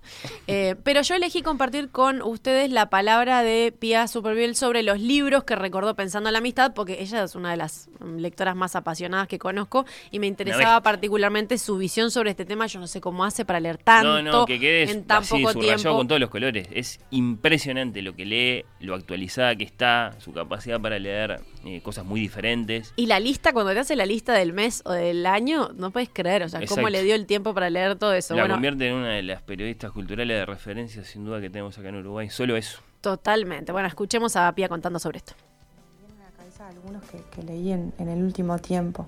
Agosto de Romina Paula es un librazo, digamos que triste porque es la historia de una chica que, que vuelve a, a su Patagonia natal, digamos, para el funeral de su íntima amiga y lo va narrando todo como en segunda persona, le va hablando a ella. Es de verdad impresionante. Todo lo que leo de ella me parece superlativo. También me vienen a la memoria dos libros de Sally Rooney, que es esta escritora irlandesa que está como bastante en boga ahora. El primero de ella, Conversaciones entre amigos, que son como dos millennials que estudian en Dublín y eh, se pasan conversando. Y después también el último de ella, que se llama ¿Dónde estás, Mundo Bello? No sé si se lo comenté a Majo o pensé en eso cuando Majo hizo la columna sobre cartas, que bueno, eh, buena parte del libro es como un intercambio de cartas entre dos amigas. En este caso hay algo del retrato de la amistad hoy que me pareció como muy, muy fascinante en, en ambos casos y pese a las traducciones eh, no tan fabulosas. Por último, caí rendida en las garras de Elena Ferrante este año y empecé a leer La saga Dos Amigas, esta tetralogía que no, no sé la cantidad de millones de lectores y de traducciones que debe tener, pero mm, de verdad es, es una historia sumamente apasionante, la historia de, dos amigas, como obviamente dice su título, eh, son Lenu y Lila. Lo que ella hace muy bien es que nos hace acompañarlas durante los periplos de, de su vida, desde que son niñas hasta, hasta que son adultas. Y bueno, eso es algo creo que, que, que, se, entiende, se entiende muy, muy, muy bien y que además de Yapa tiene a Nápoles de fondo, así que creo que no, no, no se necesita mucho más como para explicar por qué, por qué le fue tan bien. Déjame que le mande un beso grande a Pía, eh, a Elena Ferrante, quien sea que es, que no, no tengo muy claro quién es, y entonces eh, a mis dos amigas Natalia Mardero y Lucía Campanella, que comparten con Pía la pasión por la amiga genial por la amiga Claro. estupenda de Elena Ferrante. Ahí se juntaron un montón de cosas, todas muy queridas. Aparece siempre Elena Ferrante, Sí. ¿no? Eh, Últimamente cuando se habla de amigas, porque bueno, quedó eso, una, como referente. Y también Pía, que tiene tanta cosa, me dijo por afuera, me dice, es que no me da por los audios? Le digo, bueno, con- eh, escribímelo y me, me puso que también eh, se acordaba de los detectives salvajes de Roberto Claro. Bolaño, de las chicas de Emma Klein, del libro Los años invisibles de Rodrigo Hasbun y que está leyendo de Camila Guillot, Ha sido un gusto, que está fascinada Mirá. Con este libro que también tiene que ver con la amistad. Eh, lo de los detectives salvajes daría para todo un capítulo en sí mismo, que son los viajes con amigos, ¿no? Las- la, la carretera compartida con los amigos.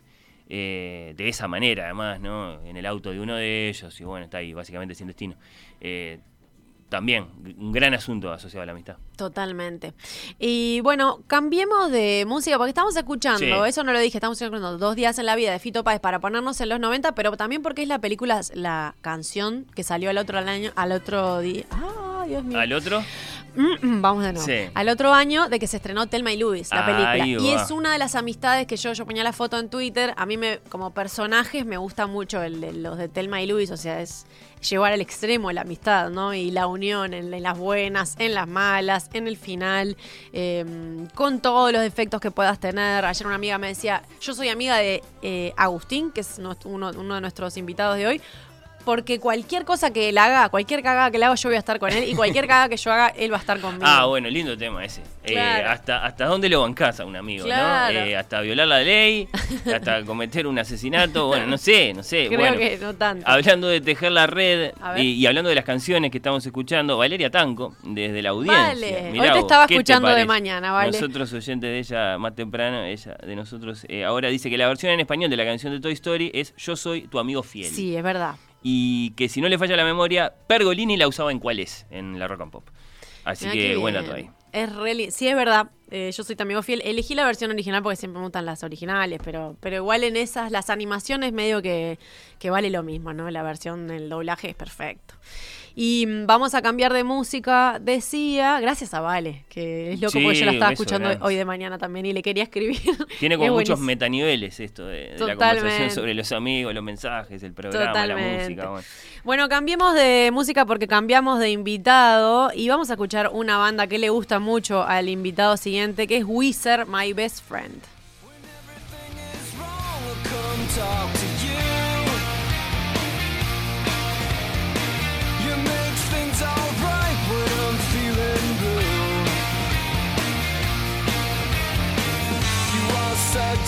Blessing, and I won't be messing with the one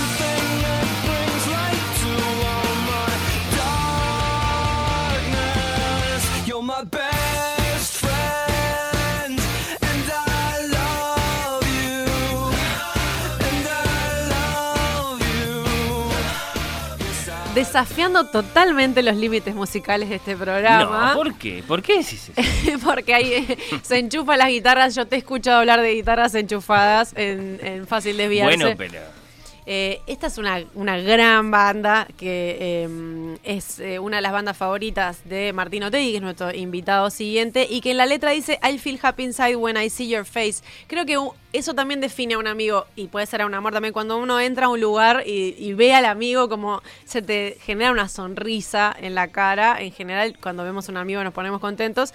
Y dice eh, una parte de la letra, siento pena cuando te- vos empezás a... Siento tu dolor cuando empezás a llorar. Que es algo que pasa inmediatamente eh, cuando... No sé si tanto entre hombres, pero uno empieza a llorar y el otro se le humedecen los ojos o dice, no, no, me muero del dolor. Y eso no, no te pasa con todo el mundo, te pasa con alguien que compartís Sí, una sí. amistad muy profunda. Eh, sí, sí. Repitamos las vías de comunicación. No, claro, porque me interesa que contesten las preguntas, eh, porque me interesa seguir leyendo mensajes como este de Raúl que dice que hay un eco del gesto infantil de pedir amistad en Facebook. Es verdad. Eh, de hecho, dicho así, dicho exactamente, ¿no? Que además en Facebook te dice tenés tantos amigos. Sí, mentira, claro. aparte, ¿no? Y pedís amistad, Claro, ¿no? Le mandás solicitar la solicitud. solicitud de amistad. de- sí, sí. Es verdad, muy bien. Muchas Eh, gracias por ese eh, aporte. Así que, no, está bien, si Facebook nos quiere llevar a- al paraíso perdido. eh, durante un tiempo lo logró, por lo menos con una buena porción de la población mundial, capaz que ahora eh, no tanto. 091-525252 es nuestro, es, es nuestro contacto vía WhatsApp. Estamos también eh, en Twitter y en Instagram, eh, Oír con los Ojos. Y recuerden las preguntas de Majo que son al mismo tiempo muy sencillas y muy difíciles, ¿no? Las cualidades que valoran en sus amigos y esos amigos de los libros o de las películas que les parecen particularmente, bueno, paradigmáticos, modélicos, recordables, etcétera. Entrañables. Bueno, yo decía que hay puro nepotismo en el programa de hoy y porque el próximo invitado también es una de mis personas favoritas, es Martín Otegui, es escritor, periodista, ha estado en este programa también. ¿Cómo no? Humorista, editor del suplemento para niños gigantes de la diaria, escribió libros como Historia de la Queja y otros infantiles y juveniles, que es donde más se ha especializado, como El Mundo Sin Lunes, El Libro de los Lugares Secretos, y El Invierno es un lobo que viene del norte, por el que el año pasado ganó un premio Bartolomé Hidalgo. No, termina ahí el currículum porque si termina ahí tengo que agregar algo. A ver. Una de mis personas favoritas en Twitter. Es verdad. Tuitea poco, Tuitea muy poco ahora. pero si dice algo te detenés a leer porque es de una agudeza, de un sentido del humor y una inteligencia en general eh, notables. Y comparte tu cuadro de fútbol también, por lo Sí. cual cuando le da palo me imagino que te sentís identificado. Eh, sí, eh, amén de, de ese sueño muy peculiar que él tiene de ser el lateral derecho de la selección uruguaya, que lo ha contado muchas veces y que eh, hace que no nos entendamos mucho en materia de fútbol. Claro. Bueno, Martín entendió la consigna, que fue la misma que le plantea Pía y la misma que le plantea Agustina Acevedo, de una manera totalmente diferente a lo que le dije. Al principio me preguntó si había entendido bien y me pareció mejor todavía que yo lo que, lo que yo le había preguntado, así que escuchémoslo directamente a Martín.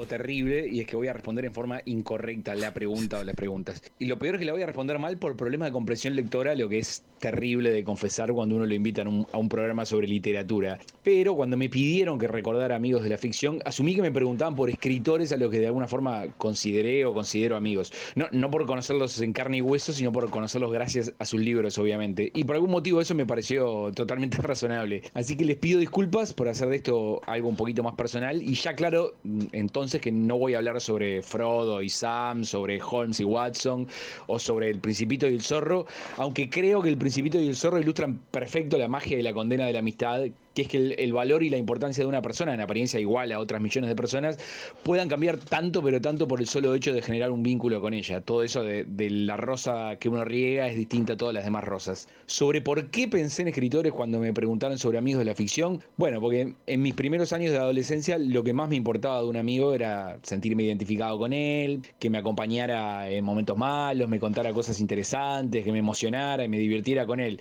Y seamos honestos, cuando tenés 13 años es difícil que alguien de tu clase o de tu barrio haga eso mejor que Ray Bradbury. O que le permitan ir a tu casa a las 2 de la mañana cualquier día de la semana, virtud de que tiene un libro, siendo libro. Así que yo pensaba en Ray Bradbury como un amigo de la ficción y de hecho pasaba con él mucho tiempo. Y cuando lo hacía entendía perfecto lo que era sentirme melancólico a medio desajustado, con miedo y alegría al mismo tiempo. Es cierto que puede decirse que el inconveniente de esta relación es que Bradbury ignoraba mi existencia. Pero yo tenía 13 años, así que eso era exactamente lo que me pasaba en clase, con la timidez esa terrible de la adolescencia temprana. Uno de- después va alternando los amigos a medida que crece y eso me pasó también con mis amigos de la ficción. Fui creciendo y me fui haciendo un poco más pesimista. Y entonces empecé a pasar tiempo con otros amigos que tenían otros intereses en común. Cuando tenía 16 o 17 años por ahí, descubrí a Vonnegut, a Kurt Vonnegut, y sentí en ese momento que era el mejor amigo que uno podía tener. Me resultaba un tipo divertido y también muy cálido, pero también podía ser irónico y amargo, cosas que uno descubre a modo, en cierto, en cierto modo, a modo defensa del mundo. Eh, y era un tipo que te contaba muchas verdades, además. Así que también lo consideré un amigo porque sentía que me estaba hablando directamente a mí, que entendía exactamente cómo me sentía yo. Bueno, recordé dos, no son obviamente los únicos amigos de ficción de este tipo que tuve, pero sí los que sentí más cercanos, quizá. Y después, ya adulto, uno se da cuenta de, de algo medio terrible, y es que esos amigos de la ficción tienen en realidad millones de amigos, y que también creen tener un vínculo único y especial con ellos. Y entre ellos a veces uno se da cuenta de que hay gente indeseable, insufrible o gente que uno no soporta.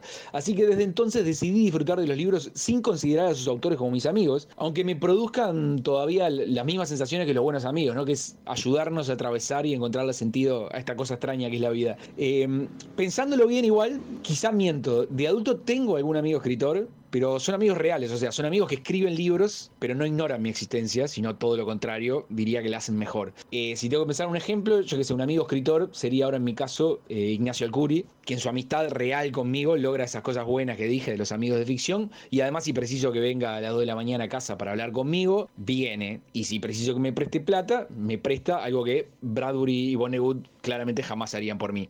Especialmente porque llevan 10 años y 15 años muertos, que es lo malo de tener amigos de 70 años cuando sos un adolescente.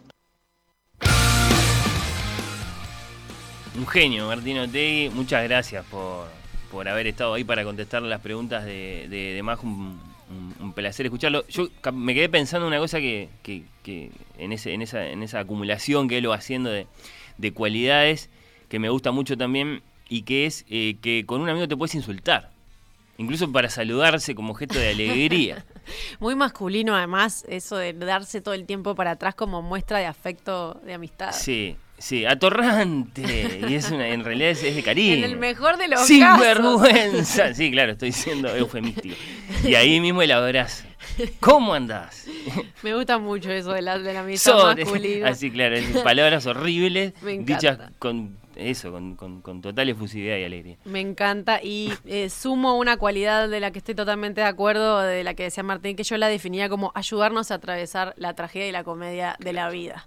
Porque es como una, es como es un bastoncito, como una ayuda ahí mutua y, y desinteresada. Y me gustaba mucho la idea que él captó al principio de los amigos imaginarios que tenemos. Yo tengo amigos imaginarios.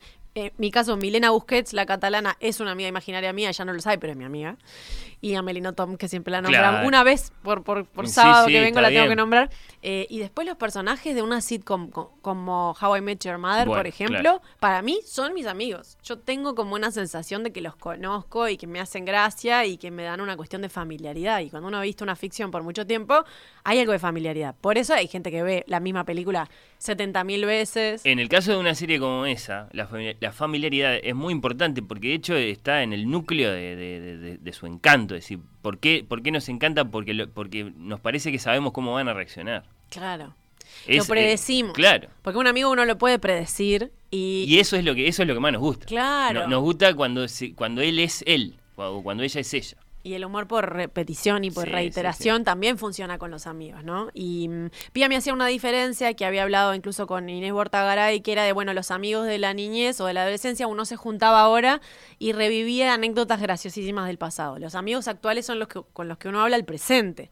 Y son cosas bien distintas. Igual las dos cosas es- están buenas, ¿no? Y- Sí, decís, eh, hay una polémica ahí con esa forma de, bueno, juntarse con los exalumnos de no sé qué. Bueno, los exalumnos no, eso, es- eso, eso eh, el otro día estaba leyendo un libro de poemas que decía excombatientes del liceo X y me parece que hay algunos que somos excombatientes de determinados liceos. Hay una trampa ahí cuando se arman esas reuniones Eso sí, después de pero ahí porque años. no hay ¿eh? amigos, ahí son los Bueno, conocidos del está, está liceo. bien, vos decís que... Y se va a competir a ver hasta cuán exitoso fui, resultaste. ¿Cómo me han hecho reflexionar sobre la amistad? Escuchar en silencio, sin juzgar, dar un consejo desde el corazón. ¡Pa! Dice, aburrirnos juntos, estar al pedo, sí, reírnos, llorar. He compartido una gran pena con un amigo y lloramos abrazados juntos durante una eternidad. Él necesitaba eso y yo también. ¿Cuántas características debe tener un amigo? Dice Gracias. Gustavo como diciendo, es difícil en realidad, tiene razón. Sí, gracias Gustavo. Eso es una cosa que me marcaban. He hablado mucho sobre la amistad en esta semana. Una amiga me decía, "Ah, yo lo que más valoro es que no me juzguen. Que no es lo mismo que me entiendan, me decía, es que no me juzguen. Y yo Hmm. no lo tenía tan arriba, pero sí es verdad. El amigo es el que, el que no te va a juzgar, o que si te juzga va a ser como, bueno, ta- sos vos, yo sé que para vos es importante. Sale un poquito de sí mismo, como decías vos. Bueno, ¿te parece si nos vamos a una pausa? A la vuelta quiero conocer claro. tus personajes y tus cualidades, Fernando, las cualidades que vos valorás en un amigo. Y eh, conocer también las de la audiencia, además de que tenemos más música y más testimonios para escuchar sobre la amistad.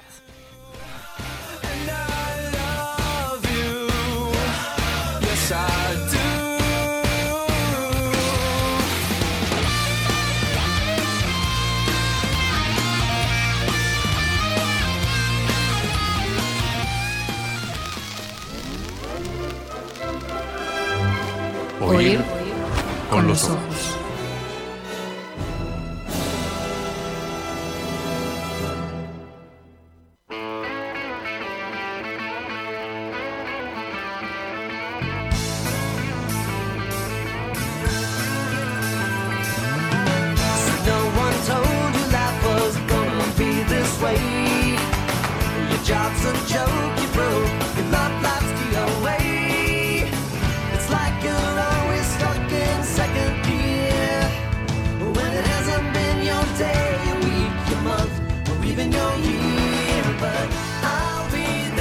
Escuchás esta canción Sí. y no haces el...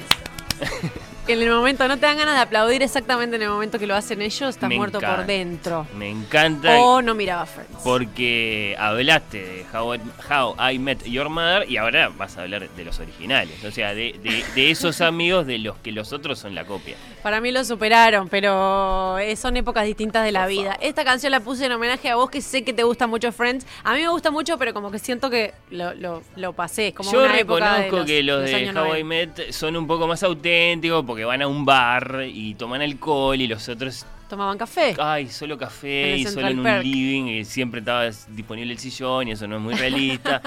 Eh, eso lo entiendo. No le pedimos realismo a esta serie. Claro, igual. no, Les pero pedimos que sean nuestros amigos por eso es un poco ridícula Friends en un montón de, de sentidos. Pero, pero no, sí, me quedo con, me quedo con estos seis y no con los otros seis, que los otros son cinco en realidad, pero. pero En la, can- en la consulta que hicimos en Twitter obviamente aparecía Friends. eh, yo creo que con Seinfeld pasaba una cosa distinta, no era tanto que lo sintieras tus amigos.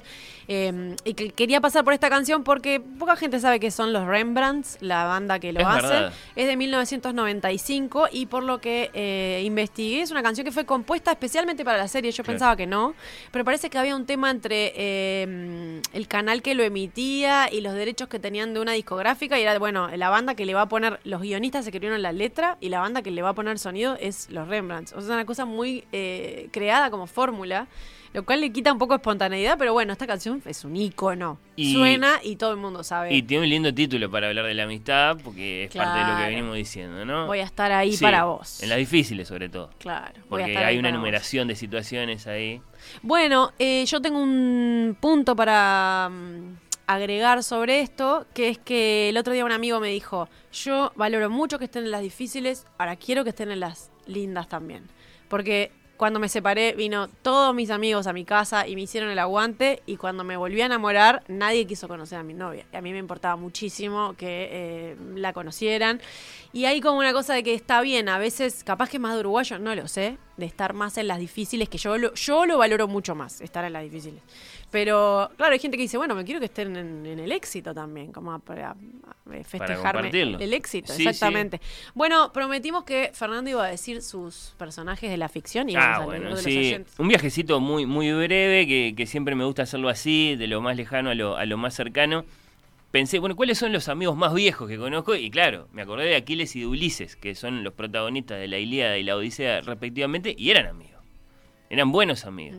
Lo cual además es muy especial porque Aquiles era muy mala persona, entonces es raro que tuviera amigos. Tenía por lo menos uno, tenía más de uno.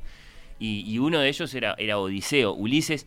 Eh, es posible que ellos hayan sido los de la idea del caballo, ¿no? se juntaron ahí, bueno, cada uno tenía la idea de, de- de entrar, digamos, sin, sin ser vistos, a otros se le ocurrió que podían de- disfrazarse de regalo, está, esas, esas son cosas también muy propias de, de la amistad.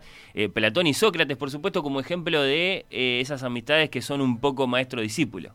que existen. Claro, Sí, existen. Existen las amistades y maestro amistades transgeneracionales también. ¿no? Claro, claro. Eh, bueno, Virgilio y Dante es una de las más lindas porque ellos caminan juntos por Ultratumba. eh, es una amistad imaginaria, es una amistad que Dante inventó porque le gustaba mucho eh, la Eneida y la poesía de Virgilio en general, varios siglos eh, después, un poco como la relación de, de Otegui con Ray Bradbury. Claro. Y se imaginó caminando con su amigo Virgilio, con su maestro Virgilio, por, por el infierno y por el purgatorio, no por el paraíso, porque Virgilio había nacido antes de Cristo y no podía entrar al paraíso. Claro. Eh, hablando de esas amistades imaginarias, eh, no quiero dejar de nombrar al poeta chino Li Bai, eh, que tiene poemas de amigos en los que su amigo es el vino.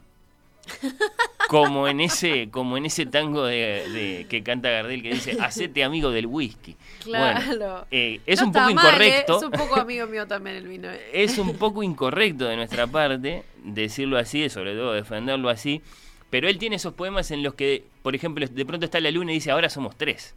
Y el segundo es el vino, naturalmente. Eh, que, que era su, su más fiel compañero. No lo juzguen, No, pobre. no lo juzguen, claro. Eh, después me puse a pensar, capaz que no era tan obvio, eh, amigos en Shakespeare. Ajá. ¿no? Eh, hay, una par- hay un par. Hay, hay dos amigos que son, dos grandes amigos que son Romeo y Mercucho. Mercucho es un gran amigo y, eso, y, y- y- nos sirve para, para- para pensar en algo muy extremo que no es propio de nuestras vidas comunes y corrientes, pero que, pero que sirve para pensar la amistad. Que es la- digamos, la- la- el, el estar dispuesto a jugarse la vida. Claro. El estar, que eso es lo que hace Mercucho. O sea, Mercucho se juega muchísimo por Romeo, además de que antes, porque hay que recordar que Romeo y Julieta es una tragedia, que antes es una comedia, es una comedia que deviene en tragedia, y Mercucho es el que le pone toda la comedia.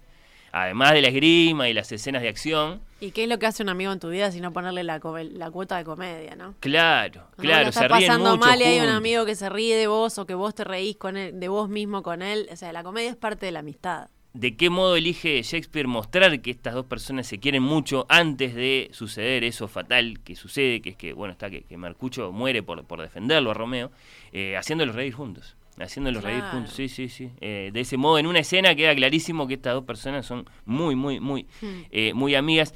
Y bueno, y después, eh, en materia de, de escritores, yo qué sé, habría mucho para decir.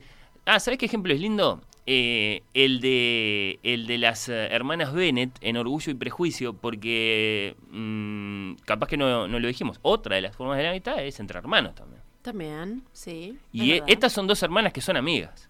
Es lo cual no siempre sucede. No, no siempre sucede. No siempre sucede. Es lindísimo cuando sucede. Ah, Es estas son hermanas que, arman- que hablan de cama a cama, ¿no? Porque comparten cuarto, entonces ya cuando apagan las luces siguen conversando eh, a oscuras. Hay Eh, amigos entre primos también. Claro, sí. Eh, y es, eh, las hermanas Bennett en Orgullo y Prejuicio son, son, son un buen ejemplo. Buenísimo. Que a su vez se eleva a la amistad que, que la propia Jane Austen tenía con, con- con- con varias otras mujeres de, de su, de su familia, eh, con algunas sobrinas, sobre todo. Por ejemplo, que la sobrina era de hecho la única que sabía que, que la tía escribía. En general nadie sabía que la tía escribía porque bueno, está- estamos en tiempos en que, en que no era muy correcto ser mujer y novelista. Pero me quedo con, con dos brevísimos saludos a- al doctor Johnson y a James Boswell que claro, son dos de mis escritores favoritos y, y fueron grandes amigos con una peculiaridad interesantísima. Boswell, que era bastante más joven que Johnson, en un momento decide iniciar un proyecto absolutamente insólito, que es escribir la vida de su amigo, aprovechando que lo tiene a su amigo, que comparte muchas horas con él y que simplemente con un lápiz y una libreta puede ir empezando a hacer preguntas, anotar cosas, Hmm. además de puede ir y contrastar con otros, ¿no? A ver si lo que él se acuerda está bien o no.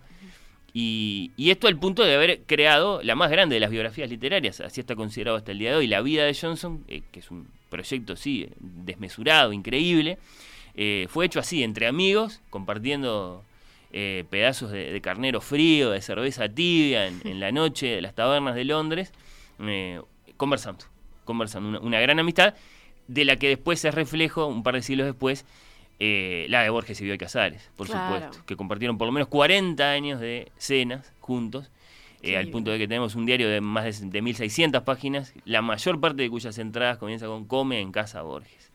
¿no? Los visitaba a él y a Silvino Campo, eran todos amigos, y, y las conversaciones. Las conversaciones. divino. Qué lindo. Bueno, está. Después capaz que le saco una foto a ese diario, que es un ladrillo, un bloque de 1600 páginas, ya digo.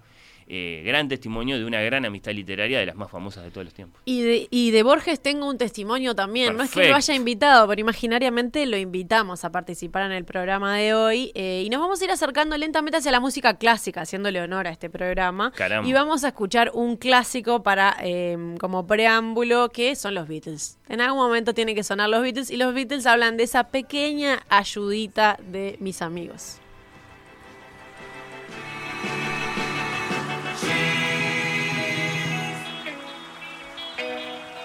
What would you think if I sang out a tune? Would you stand up and walk out on me? Lend me your ears and I'll sing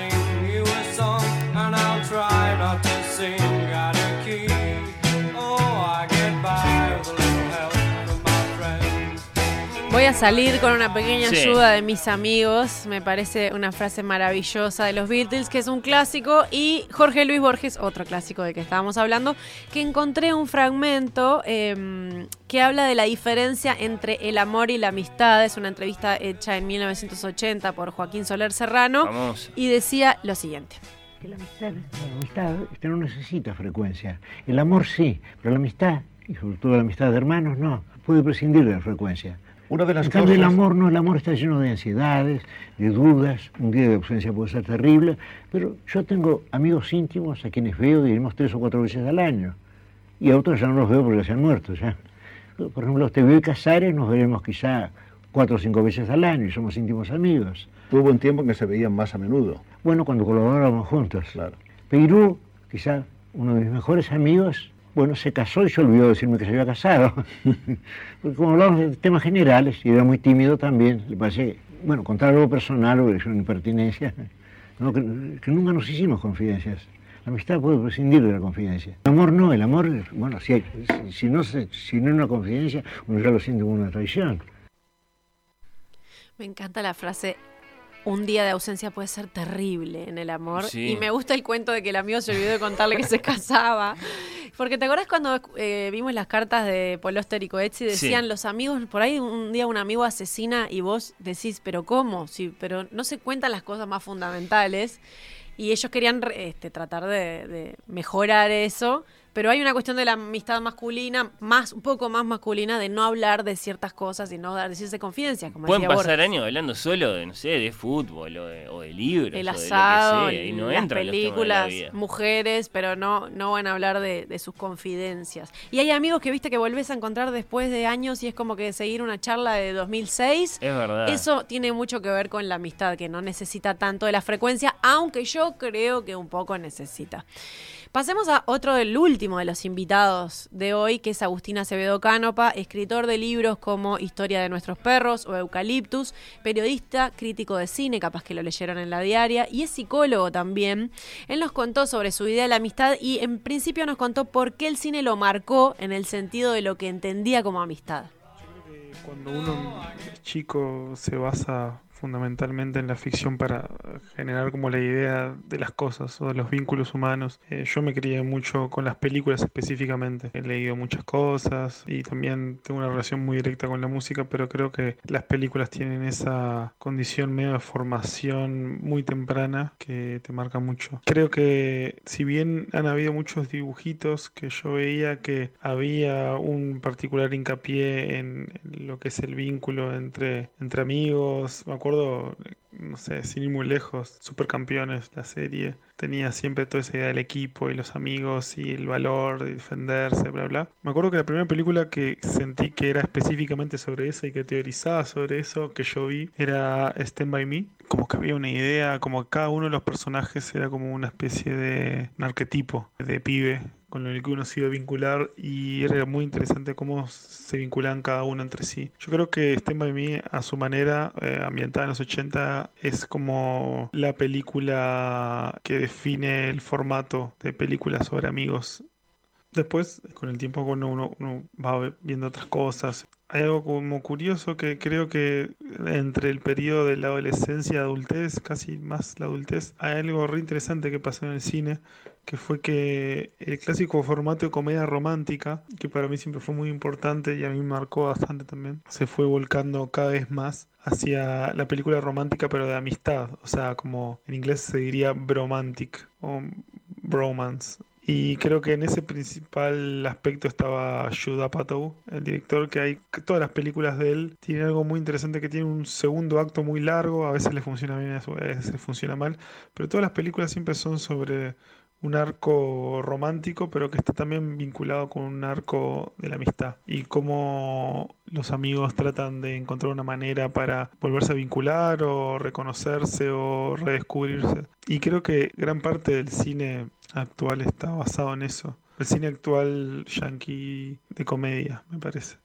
Con respecto a este cine, también hay algo que es que siempre me, me- me- marcó mucho, que es que gran parte de las comedias románticas, ya desde Lubitsch en adelante, siempre fueron sobre películas de hombres y mujeres que son amigos pero quieren ser algo más. Y esa duda, esa negociación entre los límites entre la amistad y el amor, siempre me encantaron. Porque todo el mundo piensa en esto en el término romántico específicamente, pero para mí hay algo que se discute de la amistad que siempre me pareció buenísimo. Y creo que en esos herederos de Lubitsch, la película la quinta esencia de película sobre romance y amistad es eh, cuando Harry conoció a Sally, Rob Reiner, eh, todo el vínculo de Billy Crystal y Meg Ryan, cómo la película está armada episódicamente y cómo hay eh, acercamientos y alejamientos, me parece que es increíble y hasta el día de hoy me parece que es muy cierta en todo. Creo que es también de vuelta es una película más o menos como ahí entre el límite de 80 y 90 que marca la pauta de todo lo que va a surgir después.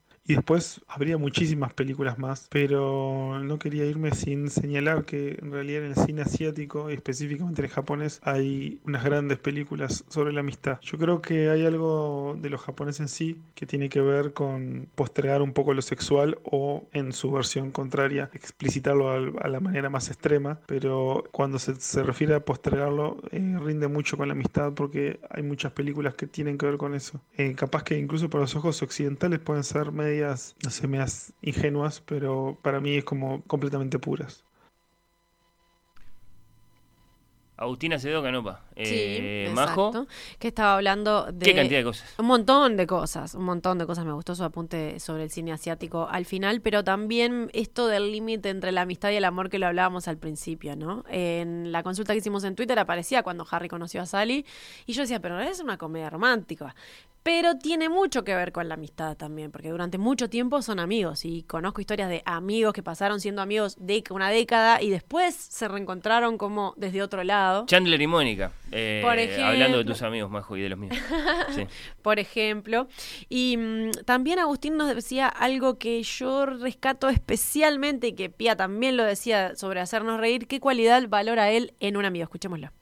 Yo creo que para ser amigo de alguien, lo fundamental que necesito es tener un humor en común. Para mí el humor es como un subsuelo en el cual vincularse. Si no comparto un humor con alguien, no importa si sea un vínculo a- ami- de amistad romántico o lo que sea, ya hay como una gran grieta. Entonces todos mis amigos o amigas empezaron siendo un humor en común. Eh, creo que es como una atracción directa hacia la gente, tipo compartir un tipo de humor, eh, algo que genera cofradía específica.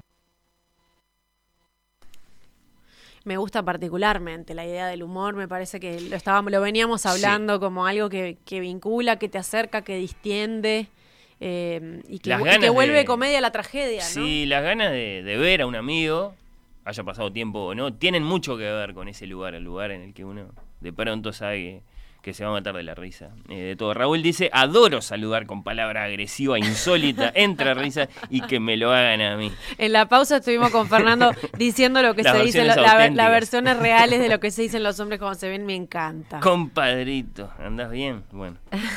y Agustín también me agregaba dos puntualizaciones. Una era que mm, una persona, él considera un amigo eh, a alguien que vos te tenés que asegurar que te desea el bien. Me parecía un punto interesante. Es tipo, estoy con esta persona porque estoy segura que me desea el bien. Y otro que se genera un universo de chistes y, de y un universo interno del vínculo, de la amistad, que refuerza la amistad y que a su vez decía, me decía, te aleja un poco de otros. Claro. Pero bueno, pero va reforzando este, todo lo que la historia juntos. Acá eh, Ángel se acuerda del Club de la Serpiente en Rayuela de Cortázar, seguramente como contraejemplo, ¿no? Esos no sé si son muy buenos amigos, de hecho, es- bueno, está, capaz que sí, que es parte de, de- de- de las grandes historias de, amistad, cuando los amigos se hacen cosas feas. Sí, a y también otros, hay ¿eh? amigos que, claro, hay, hay momentos que uno dice, bueno, no, mejor me alejo un tiempo, Sí. este amigo no me está llevando demasiado bien y después te volvés a encontrar un tiempo después. Fierro y Cruz, Aquiles y Patroclo, bueno, de ellos ya hemos hablado, amigos, pareja, bueno, está. Eh, ahí el que tiene su opinión es eh, Pepe Mujica, como se acordarán muchísimos. En Twitter también decían de eh, Carlin Calvo, ¿no? ¿Cómo y no? el Pendex, obviamente, el de las primeras cosas que, surgieron. Fuma, Mafalda y sus amigos. Claro. Dice Rosa, y nadie se acordó, bueno, yo me acordé, pero en el último instante, estaba esperando a ver si alguien se acordaba desde la audiencia, como tengo algunos mensajes que son largos, los voy a retomar después, de los dos más grandes de la literatura, que son Don Quijote y Sancho, por supuesto. Y Sherlock Holmes y Bueno, Watson también, también, que a mí me gusta mucho esa amistad, muchísimo, porque es una cosa media fría, ¿Sí? este, ¿No te parece que lo botijea un poco? Por eso, Sí, un poco sí. por eso me gusta, porque tienen como, ya entienden de qué van los dos y se soportan en sus rarezas y se complementan. Nadie también. banca más al otro que Sancho. Lo de Sancho es estoico, maravilloso. Es verdad, es verdad. Em, Bueno, ¿cómo cerramos esta conversación? Bueno. Majo, que ha sido muy linda, que ha tenido voces, que ha tenido mensajes de la audiencia, aportes, que bueno, está, nos ha permitido a nosotros mismos, Majo, eh, reflexionar libremente sobre el tema, pero seguro que tiene un gran cierre.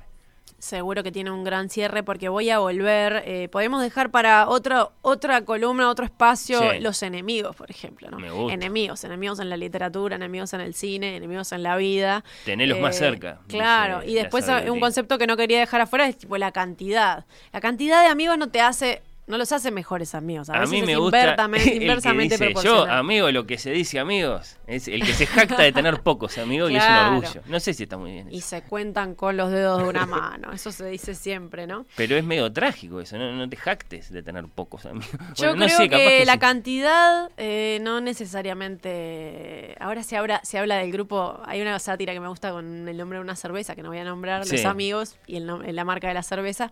Porque bueno, es como que el amigo del que son tomos todos, es como si fuera la unidad fuera el grupo, es otra cosa. ¿No? O sea, también son amigos, obviamente. Pero no es esto que de lo que estamos hablando No, de no, nada que ver. el, Esto es más el- mano a el grado de intimidad. sí, sí, sí. Eh, decía al principio que íbamos a cerrar con Patti Smith con un fragmentito de Éramos unos niños de este libro que retrata maravillosamente su amistad con Robert Mapplethorpe. Y ella nombra eh, el área Vicidarte de Tosca, que es lo que vamos a escuchar. Vamos a hacerle honor a este programa, vamos a terminar con música clásica para darle un gusto a Fernando también. Pero a mí me interesa que me digas eh, qué sabemos de esta área de Tosca. Uy, caramba. Eh, bueno, es un gran momento en la ópera, quizá el más señalado. Eh, Tosca, ópera de Giacomo Puccini, en tres actos, que transcurre durante las guerras napoleónicas, Majo. Hay un gran héroe revolucionario, un, bo- un bonapartista, entonces, y hay un villano que es un, es un policía, el jefe de la policía de los, de los, de los estados conservadores ahí en Europa en ese momento, ¿no? Eh, peleando contra Napoleón y por supuesto del lado del Papa. Eh, la trama de Tosca es una trama de amor. El, el revolucionario tiene como amante a la gran artista, la gran cantante Floria Tosca. En el primer acto es todo para ellos, para su amor, para, para su ardor. Eh, el segundo acto es un acto terrible, porque a él lo captura la policía eh, y, y lo, y lo tiene prisionero para, para obligarlo a decir dónde escondió a uno que se les escapó, uno que se llama Angelotti. Y lo tienen ahí, lo están torturando y traen a Tosca, porque como él no está diciendo nada, lo van a, a- presionar de esa forma. Bueno, acá está tu amante. Y, y lo mismo a ella, bueno, acá está tu amante y lo estamos torturando. Escuchá, escuchá sus gritos. Batan, digan dónde está.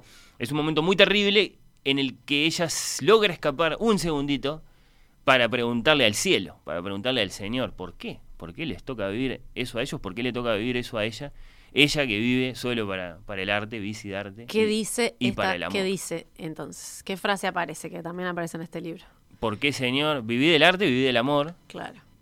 Por eso es que lo cita Patti Smith cuando está hablando en el prólogo y después también habla de que... Qué lindo. por- porque esta, esta área que vamos a escuchar, con la que vamos a cerrar este espacio, Sigan a Patti Smith en Instagram, saca unas fotos espantosas, pero es muy divertida, es, es muy divertida. encanto, sí, sí. es un encanto. Es siempre joven además. Es una mujer siempre vieja y siempre joven a la vez.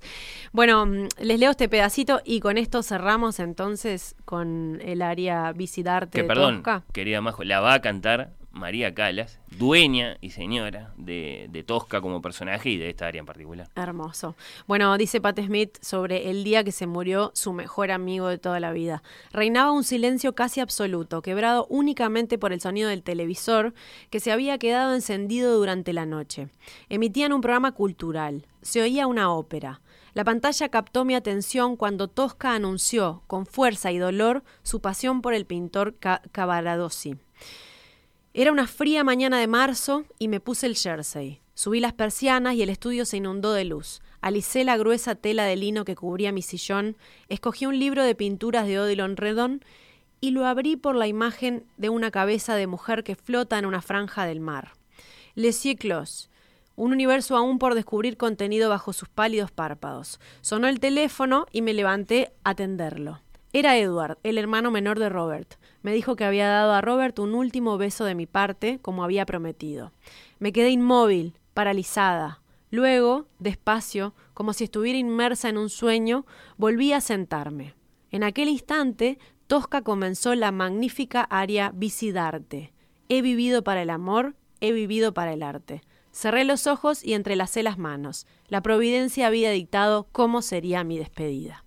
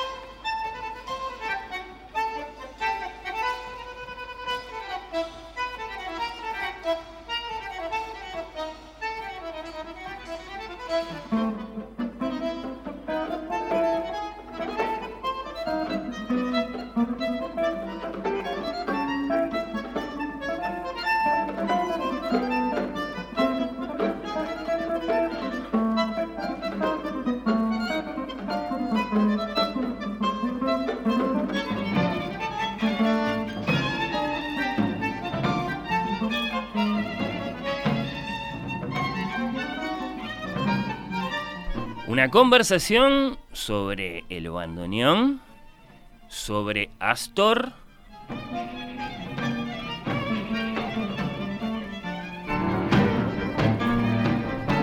Sobre tango, naturalmente, con el bandoneonista, docente, compositor, director, arreglador uruguayo nacido en el departamento de Florida en 1948, Néstor Vaz. Bienvenido. Muchas gracias. Muchas Buenas gracias por estar acá. No, gracias a ti por la invitación. Eh, ¿Trajo el bandoneón, Néstor? Bueno, no, es muy grande un bandoneón, es muy pesado. Eh, ¿cómo, es andar por la vida con, con, el, con el bandoneón en tanto que objeto, en tanto que... Sí, eh, pesan re- entre 5 y 7 kilos, Eh, aunque ¿qué después de, dependiendo de, digamos, de la edad del bandoneón, pero después de un rato ya pesa unos cuantos kilos más, ¿no? Este, sí, sí, pero es, es, es como, en mi caso es como un apéndice que me acompaña de muy joven. Sí, lo sé y, y me interesa indagar eh, esa historia, pero capaz que antes te pregunto esto, ¿tenés varios? ¿Tenés uno solo? ¿Qué bandoneón tenés? No, tengo varios. Este, normalmente eh, los dos que tengo este, como primeros así para tocar. Uno es un Premier, que es una eh, es de la marca AA también, de la famosa marca AA de Alfred Arnold. Ajá, ¿hecho en? Hecho en Karfeld, en Alemania. Bien. Un lugar donde pude estar un par de veces. Y, y el otro también es un también un AA de que ya tiene más de 100 años, pero que por suerte este, se ha podido mantener bien. Y tengo además un tercer bandoneón, digamos, como primero, que es eh, otro Premier similar al, al que primeramente describía. Ese es de 1933, creo. Ah, ya son El los otro es de Stradivarius de los- de los 1939. sí. bandoneones. Sí, sí, sí. sí. Este, son, son buenos. Después tengo otros bandoneones, incluido, en que está incluido el de mi padre, que bueno, esa es una reliquia que está ahí guardada en mi escritorio y que bueno. Claro, porque uno piensa con los violines que duran siglos, la madera, la madera, no hay nada más noble que la madera, pero, pero, pero el, el fuelle en el caso de un bandoneón eh, sobrevive así, decís que tenés uno que tiene un siglo. Sí. El, el tema es que los bandoneones, eh, eh, ti- eh, eh, si vos empezás a mirar la constitución, tiene madera, tiene metales, Sí. Tiene este, nácar, eh, tiene resortes, tiene eh, tornillos, muchos Sí, componentes de, distinta, de distintos materiales.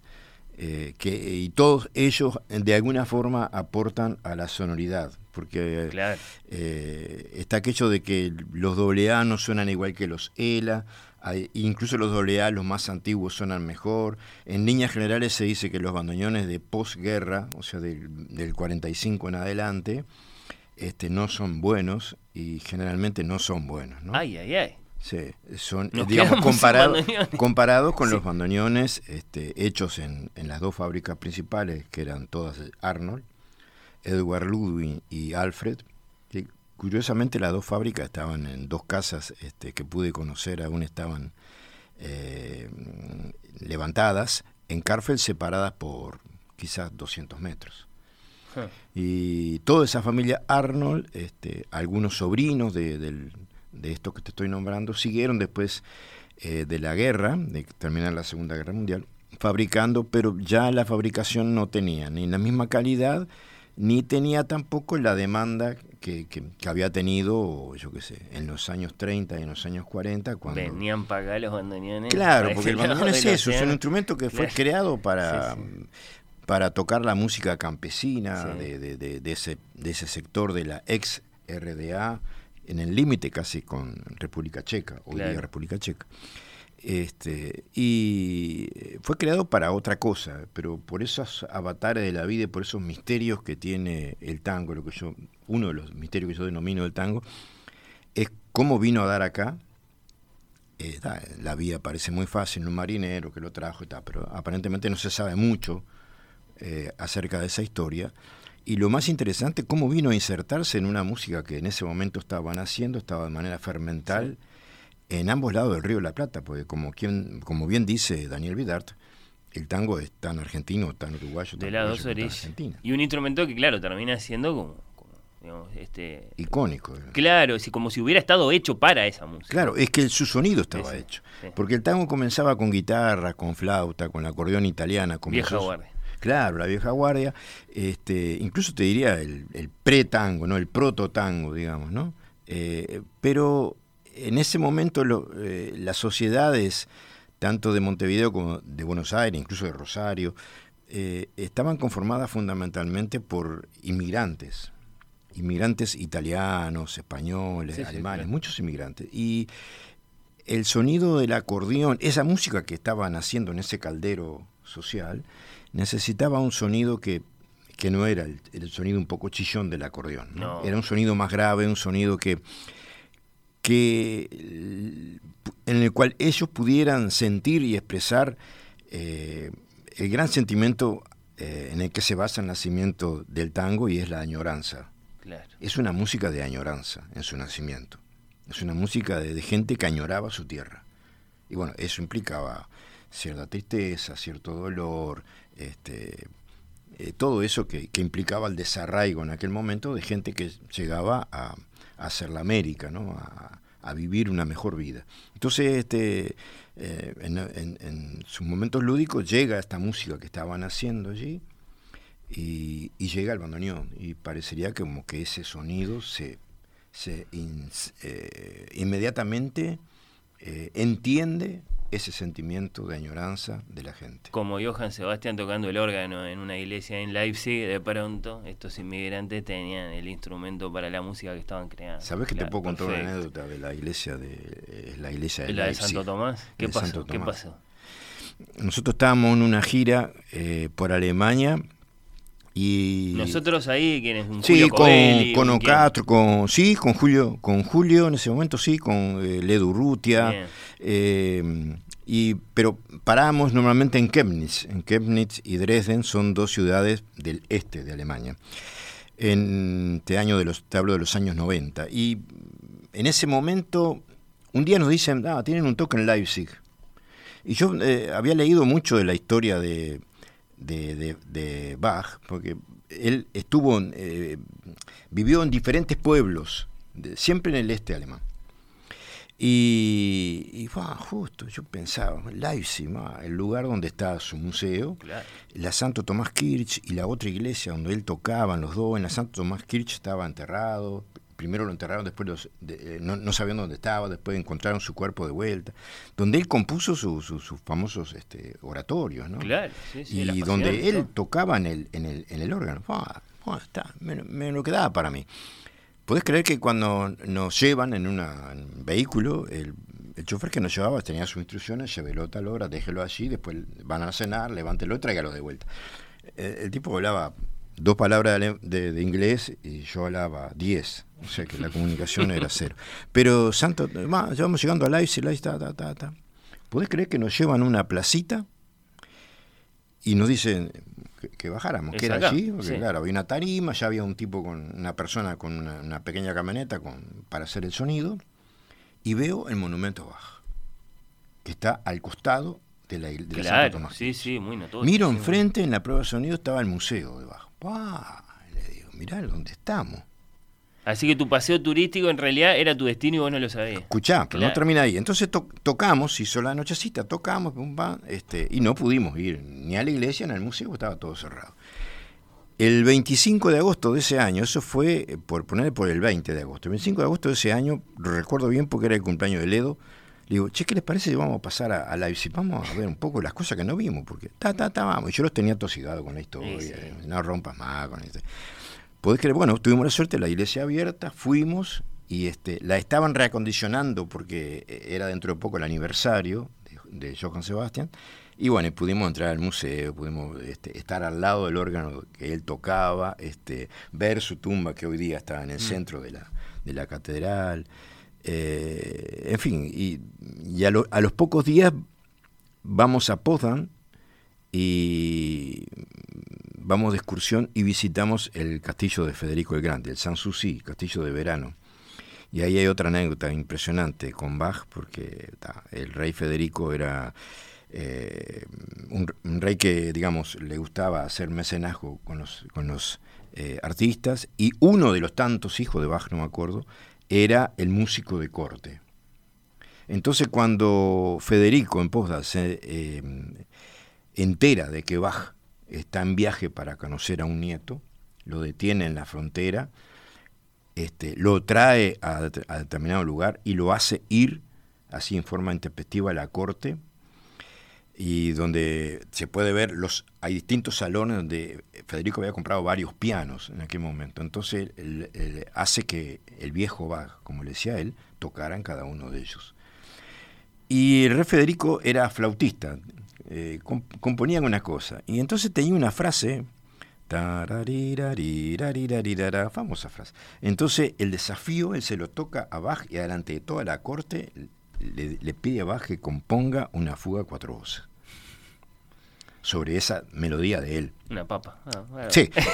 Y bueno, y Bach, Bach iba por los distintos salones probando los pianos. de- Que de serían pianofortes, o sea, abuelos sí, sí, de piano, pianoforte, ¿no? pianoforte, Sí, claro, sí, unos sí. Con, con- a- algunos con los colores invertidos las teclas. Claro, sí, sí, vaya a saber qué sonido tenía. este, y bueno, eh, la música y el tango me ha permitido este, de forma colateral conocer eso. Algún tanguero que esté escuchando capaz que se sorprende de, de un bandoneonista, un hombre de tango hablando con esa devoción de Johann Sebastian Bach, pero porque hay evidentemente una ascendencia ¿no? de, la, de, la, de, la, de la música grande que vos tocás, Néstor, Sí, sin duda. eh, con aquella. Sí, sin duda. Este, pero además, aunque no lo hubiera, eh, a mí me gusta mucho conocer la historia y siempre aprovecho el lugar donde estoy para, para recorrer y para... Soy un defensor de aquellos artistas que han tenido muchos problemas para triunfar. Bueno, eh, eh, en vida, ¿no? Eh, que normalmente sí, no han sí. visto. El otro que, que siento una profunda admiración es Van Gogh. Este, y bueno, entonces cuando puedo me hago esas recorridas. Es para- muy lindo saberlo, creo que, que- que te hace como músico eso y que, y que aumenta nuestro, nuestro interés por lo, por lo que haces. Eh, Néstor Vaz, vamos a poner algo de contexto también a esta conversación, se presenta junto al Néstor Vaz Quinteto. Eh, confirmame esta, esta formación, eh, Néstor, ya que estás acá, Álvaro Agopian en piano, Sí. Jorge Pía en contrabajo, Sí. Jorge Nochetti en Sí. guitarra eléctrica y Matías Crasiun, ¿está bien dicho así? Creación. Crasiun, ¿sí? Sí. En violín. Sí, sí. La invitación, simplemente Astor. Esto es la noche del sábado 30 de abril a las eh, 21 horas en la sala Hugo Balso del Auditorio Nacional. Concierto y libro, porque además de la música va a estar allí la oportunidad de encontrarse con Un sonido en la penumbra, que es un libro eh, acerca de la vida y la obra de este músico que nos está acompañando y del que podemos escuchar un pedacito de él solo con el bandoneón tocando a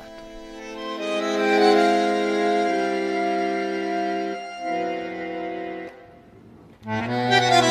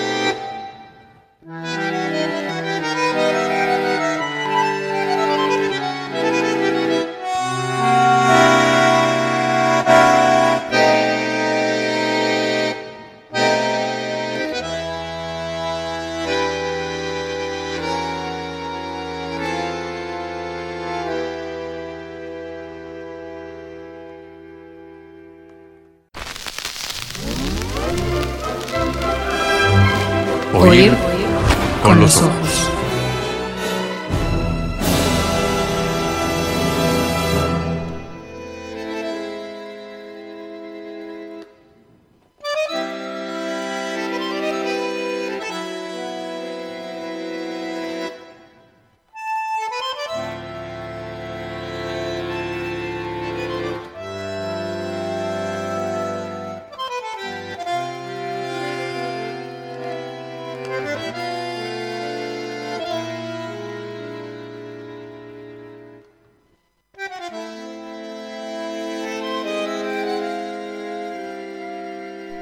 Néstor, sos hijo de bandoneonista, ya lo insinuaste cuando empezamos a, a conversar. ¿Tenías cuántos? ¿Siete años la primera vez que te pusieron un bandoneón en las rodillas? Sí, por ahí, este, mi papá tocaba el bandoneón, no era profesional. él ¿No era- se te cayó?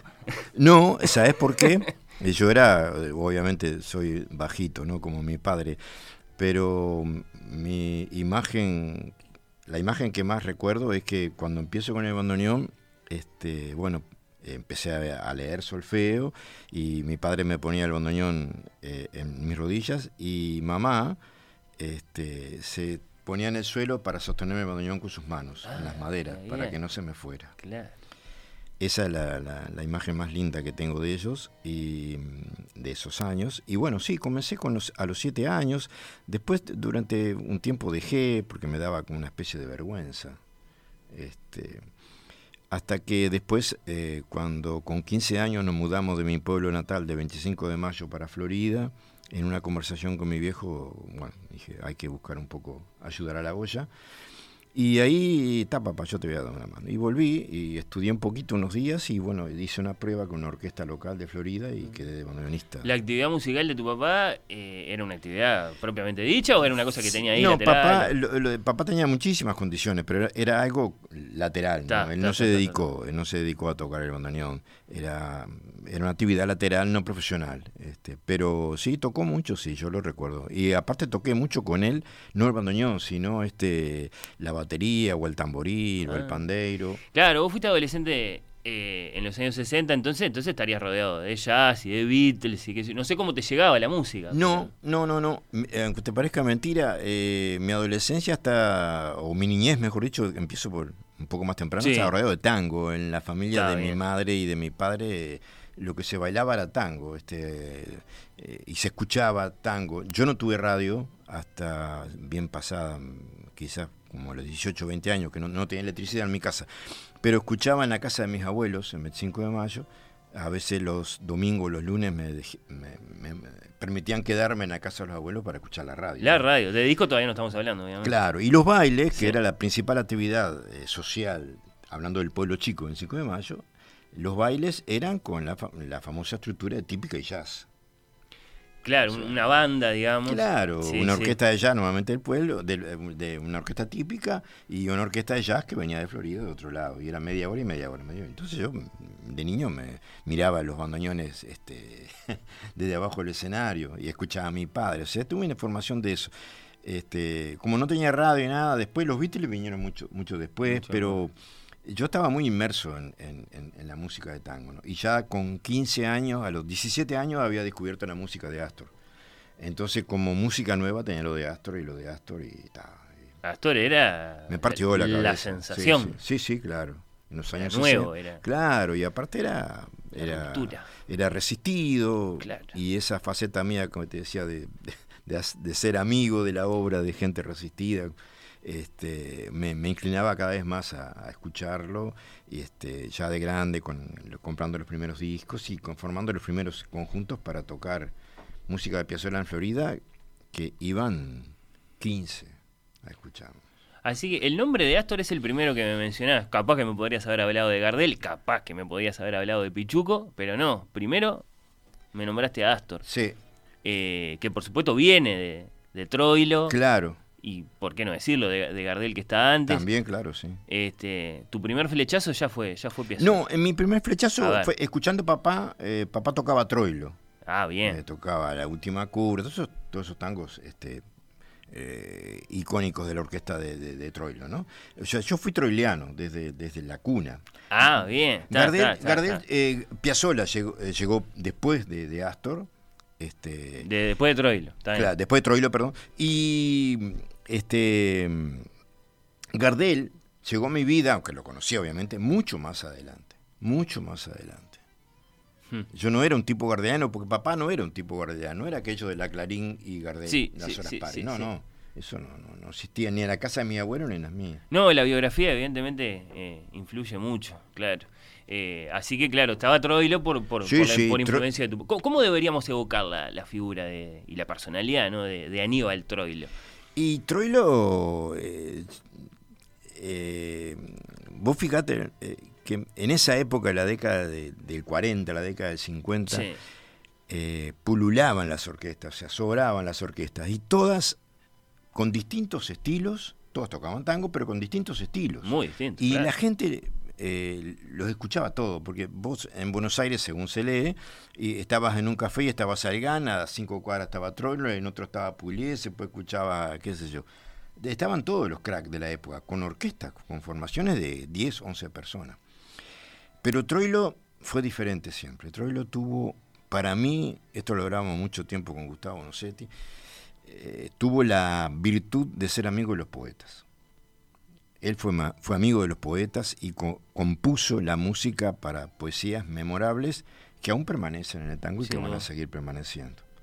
Poesías que normalmente no hablan de la mujer, ni del golpe, ni nada, nada de eso. Habla de Lastima Bandoneón, habla de Che Bandoneón, este, habla de Garúa, habla de, de muchas cosas en las cuales, eh, digamos, es el paisaje este, humano y, y físico de esa época. Después, capaz que no, no fue un bandoneonista virtuosísimo. No, no lo fue. eh, pero sí era un músico y un compositor de una, de una- Compositor. una gran imaginación. Claro, y muy expresivo. Claro. Muy comunicado. O sea, le encontró al bandoneón eso de que yo te hablaba de hace un, hace un rato, ¿no? La forma de, de hacerlo, de, de- de tocarlo, que llegue al, al alma de la gente. ¿no? Y en algún momento, entre los bandoneonistas de su orquesta, había un joven Astor. Claro, que, claro. Que, que Sí, no sí. habrá sido fácil tenerlo ahí, porque No, le haría la vida imposible. Ellos, ellos los tuvieron una relación sí. de amor y odio, Claro, ¿no? sí, Este, sí, sí. Además, Astor eh, era muy amigo de las bromas pesadas, ¿no? Pero pesadas, pesadas. Hay varias que después, si querés enterarte alguna, contaba por Leopoldo Federico, yo qué sé, ponerte un gato adentro del estuche. Qué tipo salga raro gato. Piazzolla, che. Sí. Una vez hablando con Amelita Baltar me decía, era un tano in- insoportable, pero le gustaba cocinar, pero enchastraba todo. Bueno, miles de anécdotas. Pero en definitiva fue, fue un luchador que marcó su camino y el camino está hoy y va a seguir estando. Sí. Por supuesto, Piazzolla en un momento eh, siente que componer para la orquesta de otro le queda muy chico. Claro. Y se tiene que emancipar, que eso es, es parte de lo que los distancia en una. en un Claro, y fundamentalmente, ¿sabes qué? También el hecho de que él comenzó a estudiar. Después que ve que en la orquesta de Troilo este, él estaba, mm, eh, estaba tocando, Sí. eh, Troilo le encargaba arreglos, pero para mí un- el primer quiebre de la vida de Astor Piazzolla es cuando empieza a estudiar con Ginastera. Con Alberto Ginastera, claro. Ese es el primer quiebre. Vos, vos imaginate un muchacho de veinte y pocos años estudiando arreglo y composición con Ginastera y tenía una orquesta para, para- de laboratorio para experimentar. Aparte con esa fiebre de, de hacer y creativa de, de Piazzolla, él estaba en, en el Zoom. Ahí tenemos varios años de Piazzolla debatiéndose entre seguir escribiendo para el tango y convertirse en un Claro. sinfonista o algo así. Que es lo que hace presentándose el famoso concurso que le da la beca para, para ir a estudiar a Francia con Nadia Boulanger. Con Él- Nadia Boulanger. Él compone una música clásica y él llega Sí. a Francia con su partitura eh, pensando en que su futuro era un futuro de compositor de música clásica. Hasta que Boulanger, la, la anécdota conocida. A él le gustaba contar eso, vaya a saber cómo fue. Le gustaba co- como que eh, Boulanger le abrió los ojos y le dijo, eh, son las Sí, dos cosas. sí, Vos vas a ser un compositor originalísimo que vas a seguir escribiendo Claro, sí, sí, bueno, esa es la palabra de él y yo qué sé, no sé. Eh, eh, obviamente hay varios libros escritos sobre Astor y hay mucha gente que, que bueno, que, que lo rebaja algunos puntos, ¿no? Ah, y bueno, eso sí, es interesante porque está bien contestar. Eh, fue, fue, fue, fue el más grande de todos los compositores, el más original, el más inspirado. O era otro, como estaba Pugliese o como estaba Salgán, y tal, simplemente se construyó a su alrededor una narrativa distinta y, y- más vuelo. Eso es cierto, se construyó una narrativa distinta, eh, una forma de componer distinta, introdujo la fuga, introdujo el contrapunto, o sea... Pero eh, esas eran cosas que, que le quedaban grandes a un Salgán, por ejemplo, y que, y que Mm, no, como no lo sé, pero Ah. mm, eh, está la famosa frase de Pugliese que dijo que cuando apareció Piazzolla nos mandó a estudiar a todos. Mirá. ¿Y vos, vos sentís que eso, eso, eso tiene un sentido? Y yo creo que sí, o sea, él, él estableció, él levantó mucho la vara, levantó la vara muy alta. ¿Qué pasa? Era muy resistido por, por Sí, el público, porque estaba todo aquello, eh, toda aquella hoy ortodoxia del tango, Sí. que estaba muy, pero muy este, af- afincada ¿no? en, la, en- en la gente. Lo que pasa es que no es tan... O sea, es así, pero hay unos grises ahí que eh, a mí me, me, me- supuesto. me causa como una, una- una- no sé, un- una gran perplejidad pensar que uno escucha a fuego lento, ¿no? Y dice, esto es Piazzolla. Tan, tan, tan, tan, tan, y, es, y es Salgán. Claro. Entonces, en realidad, había otros músicos que estaban haciendo cosas también muy audaces. Sí, por supuesto, y estaba otro músico que se llama Eduardo Rovira, que Bien. un bandoneonista que hacía una música extremadamente de avanzada. Pero vos sabés que a pesar de todo y los otros intentos y el primer Rodolfo Mederos, este, hay algo que hace que Piazzolla permanezca.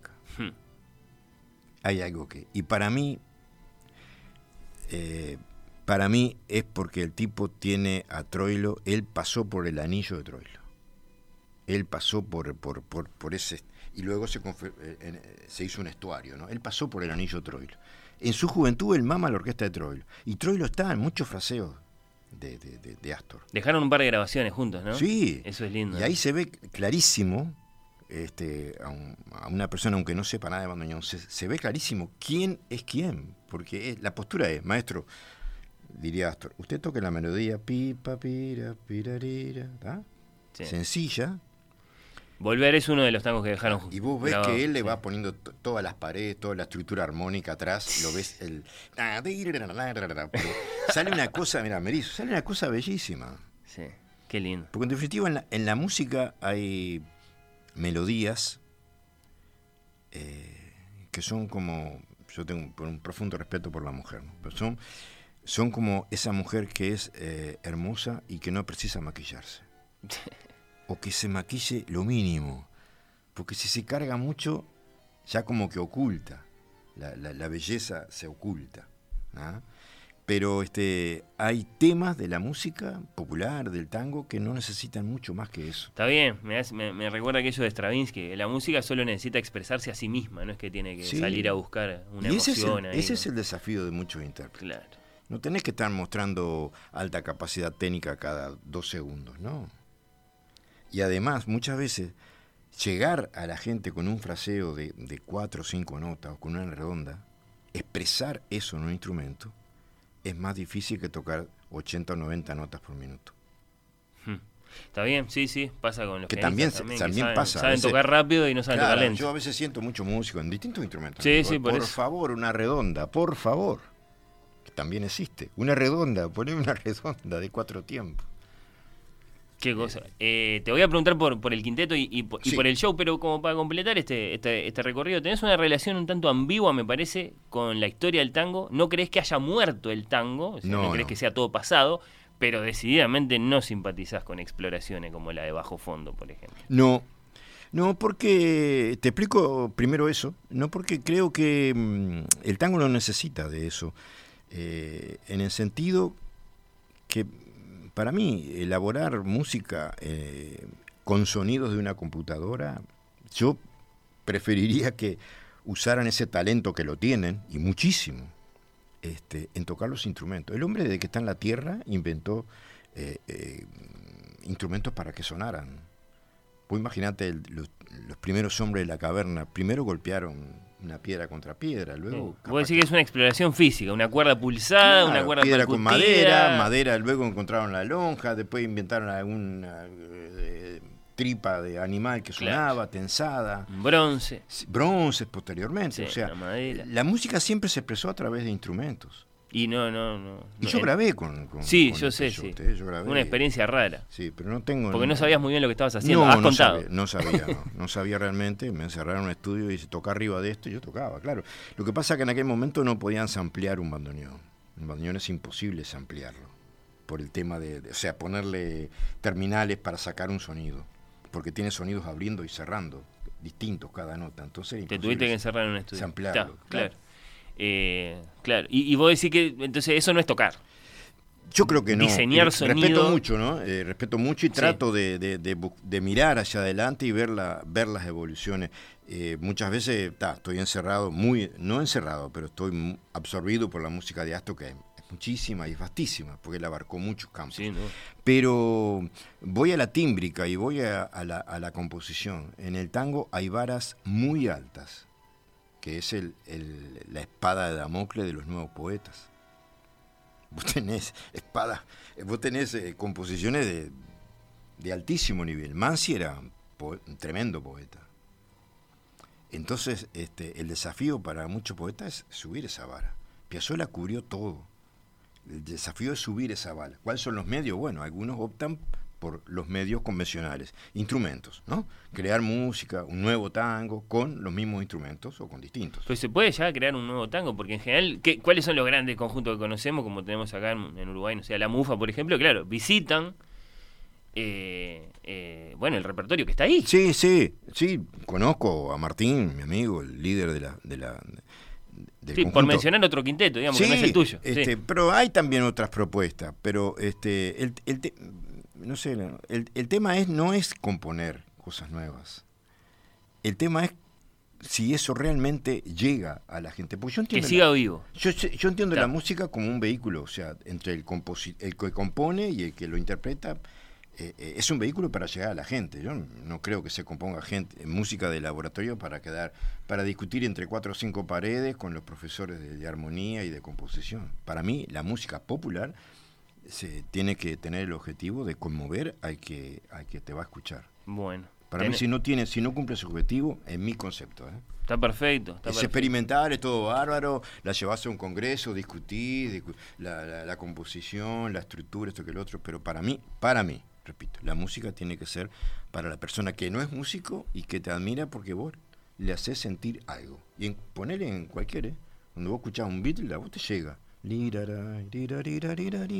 Te llega esa melodía. Bien, bien, bien, bien. Y él no, pe- eh, cuando yo Lennon hizo eso, no pensó en componer para los profesores. Pensaba, expresaba algo para que la gente sintiera. Cualquiera, Miles Davis, cualquiera que. Hasta Armeto Pascual, yo qué sé, to- todos componen tratando de llegar a algo. Sin duda. A alguien. Sí, sí, sí, la búsqueda de, ¿Sí? de- de esa, de esa emoción. Bueno, eh, ¿qué tocan con el quinteto? Bueno, con eh, el quinteto Néstor? tocamos todo el repertorio de Astor en este sí, caso. pero como vos decís, es tan grande Astor que Sí, tocar del Misterio, podés tocar el concierto para abandonar. Pero claro, sí, claro, no, en no. este caso no, porque es un eh, quinteto. Toda la música para quinteto. Yo traté eh, en esta oportunidad de buscar eh, temas que en los cuales se lucieran todos los, los compañeros de esta asociación que tenemos este, lícita para delinquir en el tango, como lo llamamos. Este, La formación es una formación piazoliana, Sí, digamos, sí, ¿no? sí, Piano con trabajo, guitarra y violín. Sí, sí. Además eh, del bandoneón, por supuesto. También, obviamente, era, era la formación de- de- del quinteto de Salgán. Pero este, en este caso vamos a centrarnos en la música de Astor. Y bueno, traté de buscar en el repertorio alguno, algún tema que en el cual permit- los muchachos hici- hicieran su rol de solista, porque en definitiva son solistas. Entonces va a estar Escualo, que es Bien, una composición para precioso, violín bastante compleja, va a estar Contrabajísimo, que es una composición para contrabajo. eh, va a estar Mumuki, que tiene unos solos de guitarra muy lindos. Este, y bueno, y después este mm, el concierto para quinteto, quizás no me acuerdo si lo puse. Eh, hay varios, hay varios temas, ¿no? ¿Es la formación de, de Piazzolla en el, en el famoso concierto en el Regina cuando estrena las estaciones? Sí, no me acuerdo de esa formación, pero si era, si era quinteto, era quinteto. Claro. sí. ellos, ellos a veces cambiaban este, el guitarrista, el violinista, este, hasta que llegó Astor al último quinteto, antes de disolverlo y formar un sexteto que fue muy efímero, este, a la conformación de, de un quinteto ideal. ¿no? Un día le preguntaron cómo haría, cómo haría la selección, si Agri o, o Suárez Paz, y bueno, y en la violina, en la guitarra si Malvicino, en el bajo Console o Quicho, ¿no? en el piano Ziegler, y él armó la selección de, de de, de lo quien sería para él los mejores intérpretes de su música en la estructura del quinteto. ¿Y vos pudiste hacer eso con los tuyos? ¿Pudiste elegir?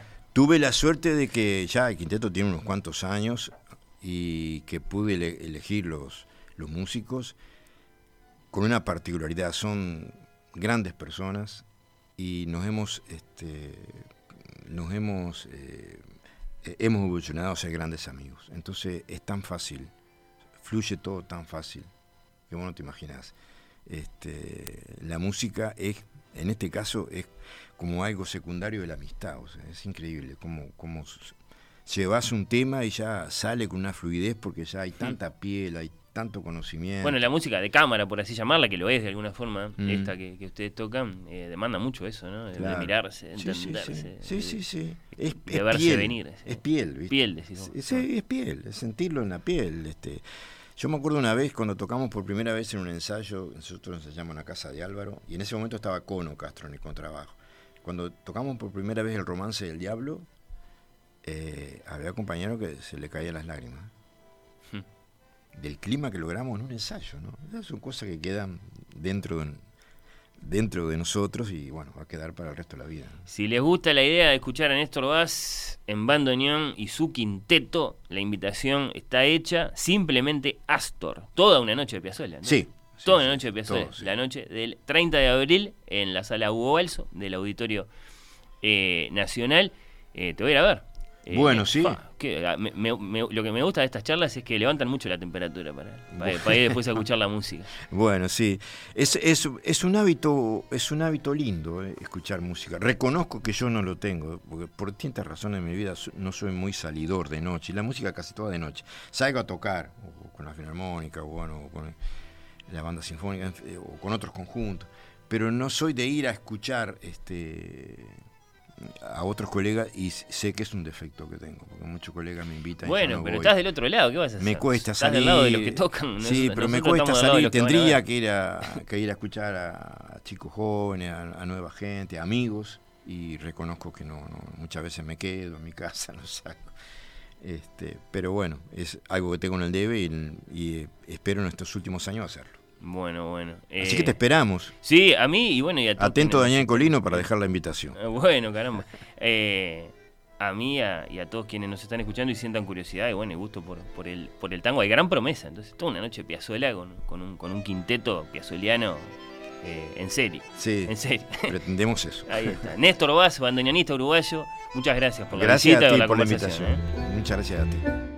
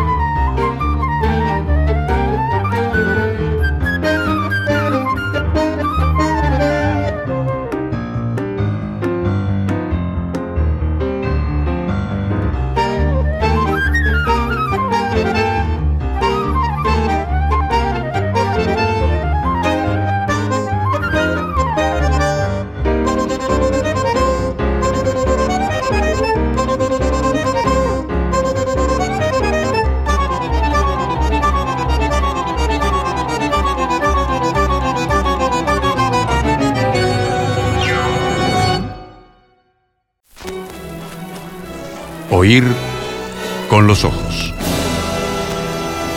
Como dice Onetti, un acto de amor.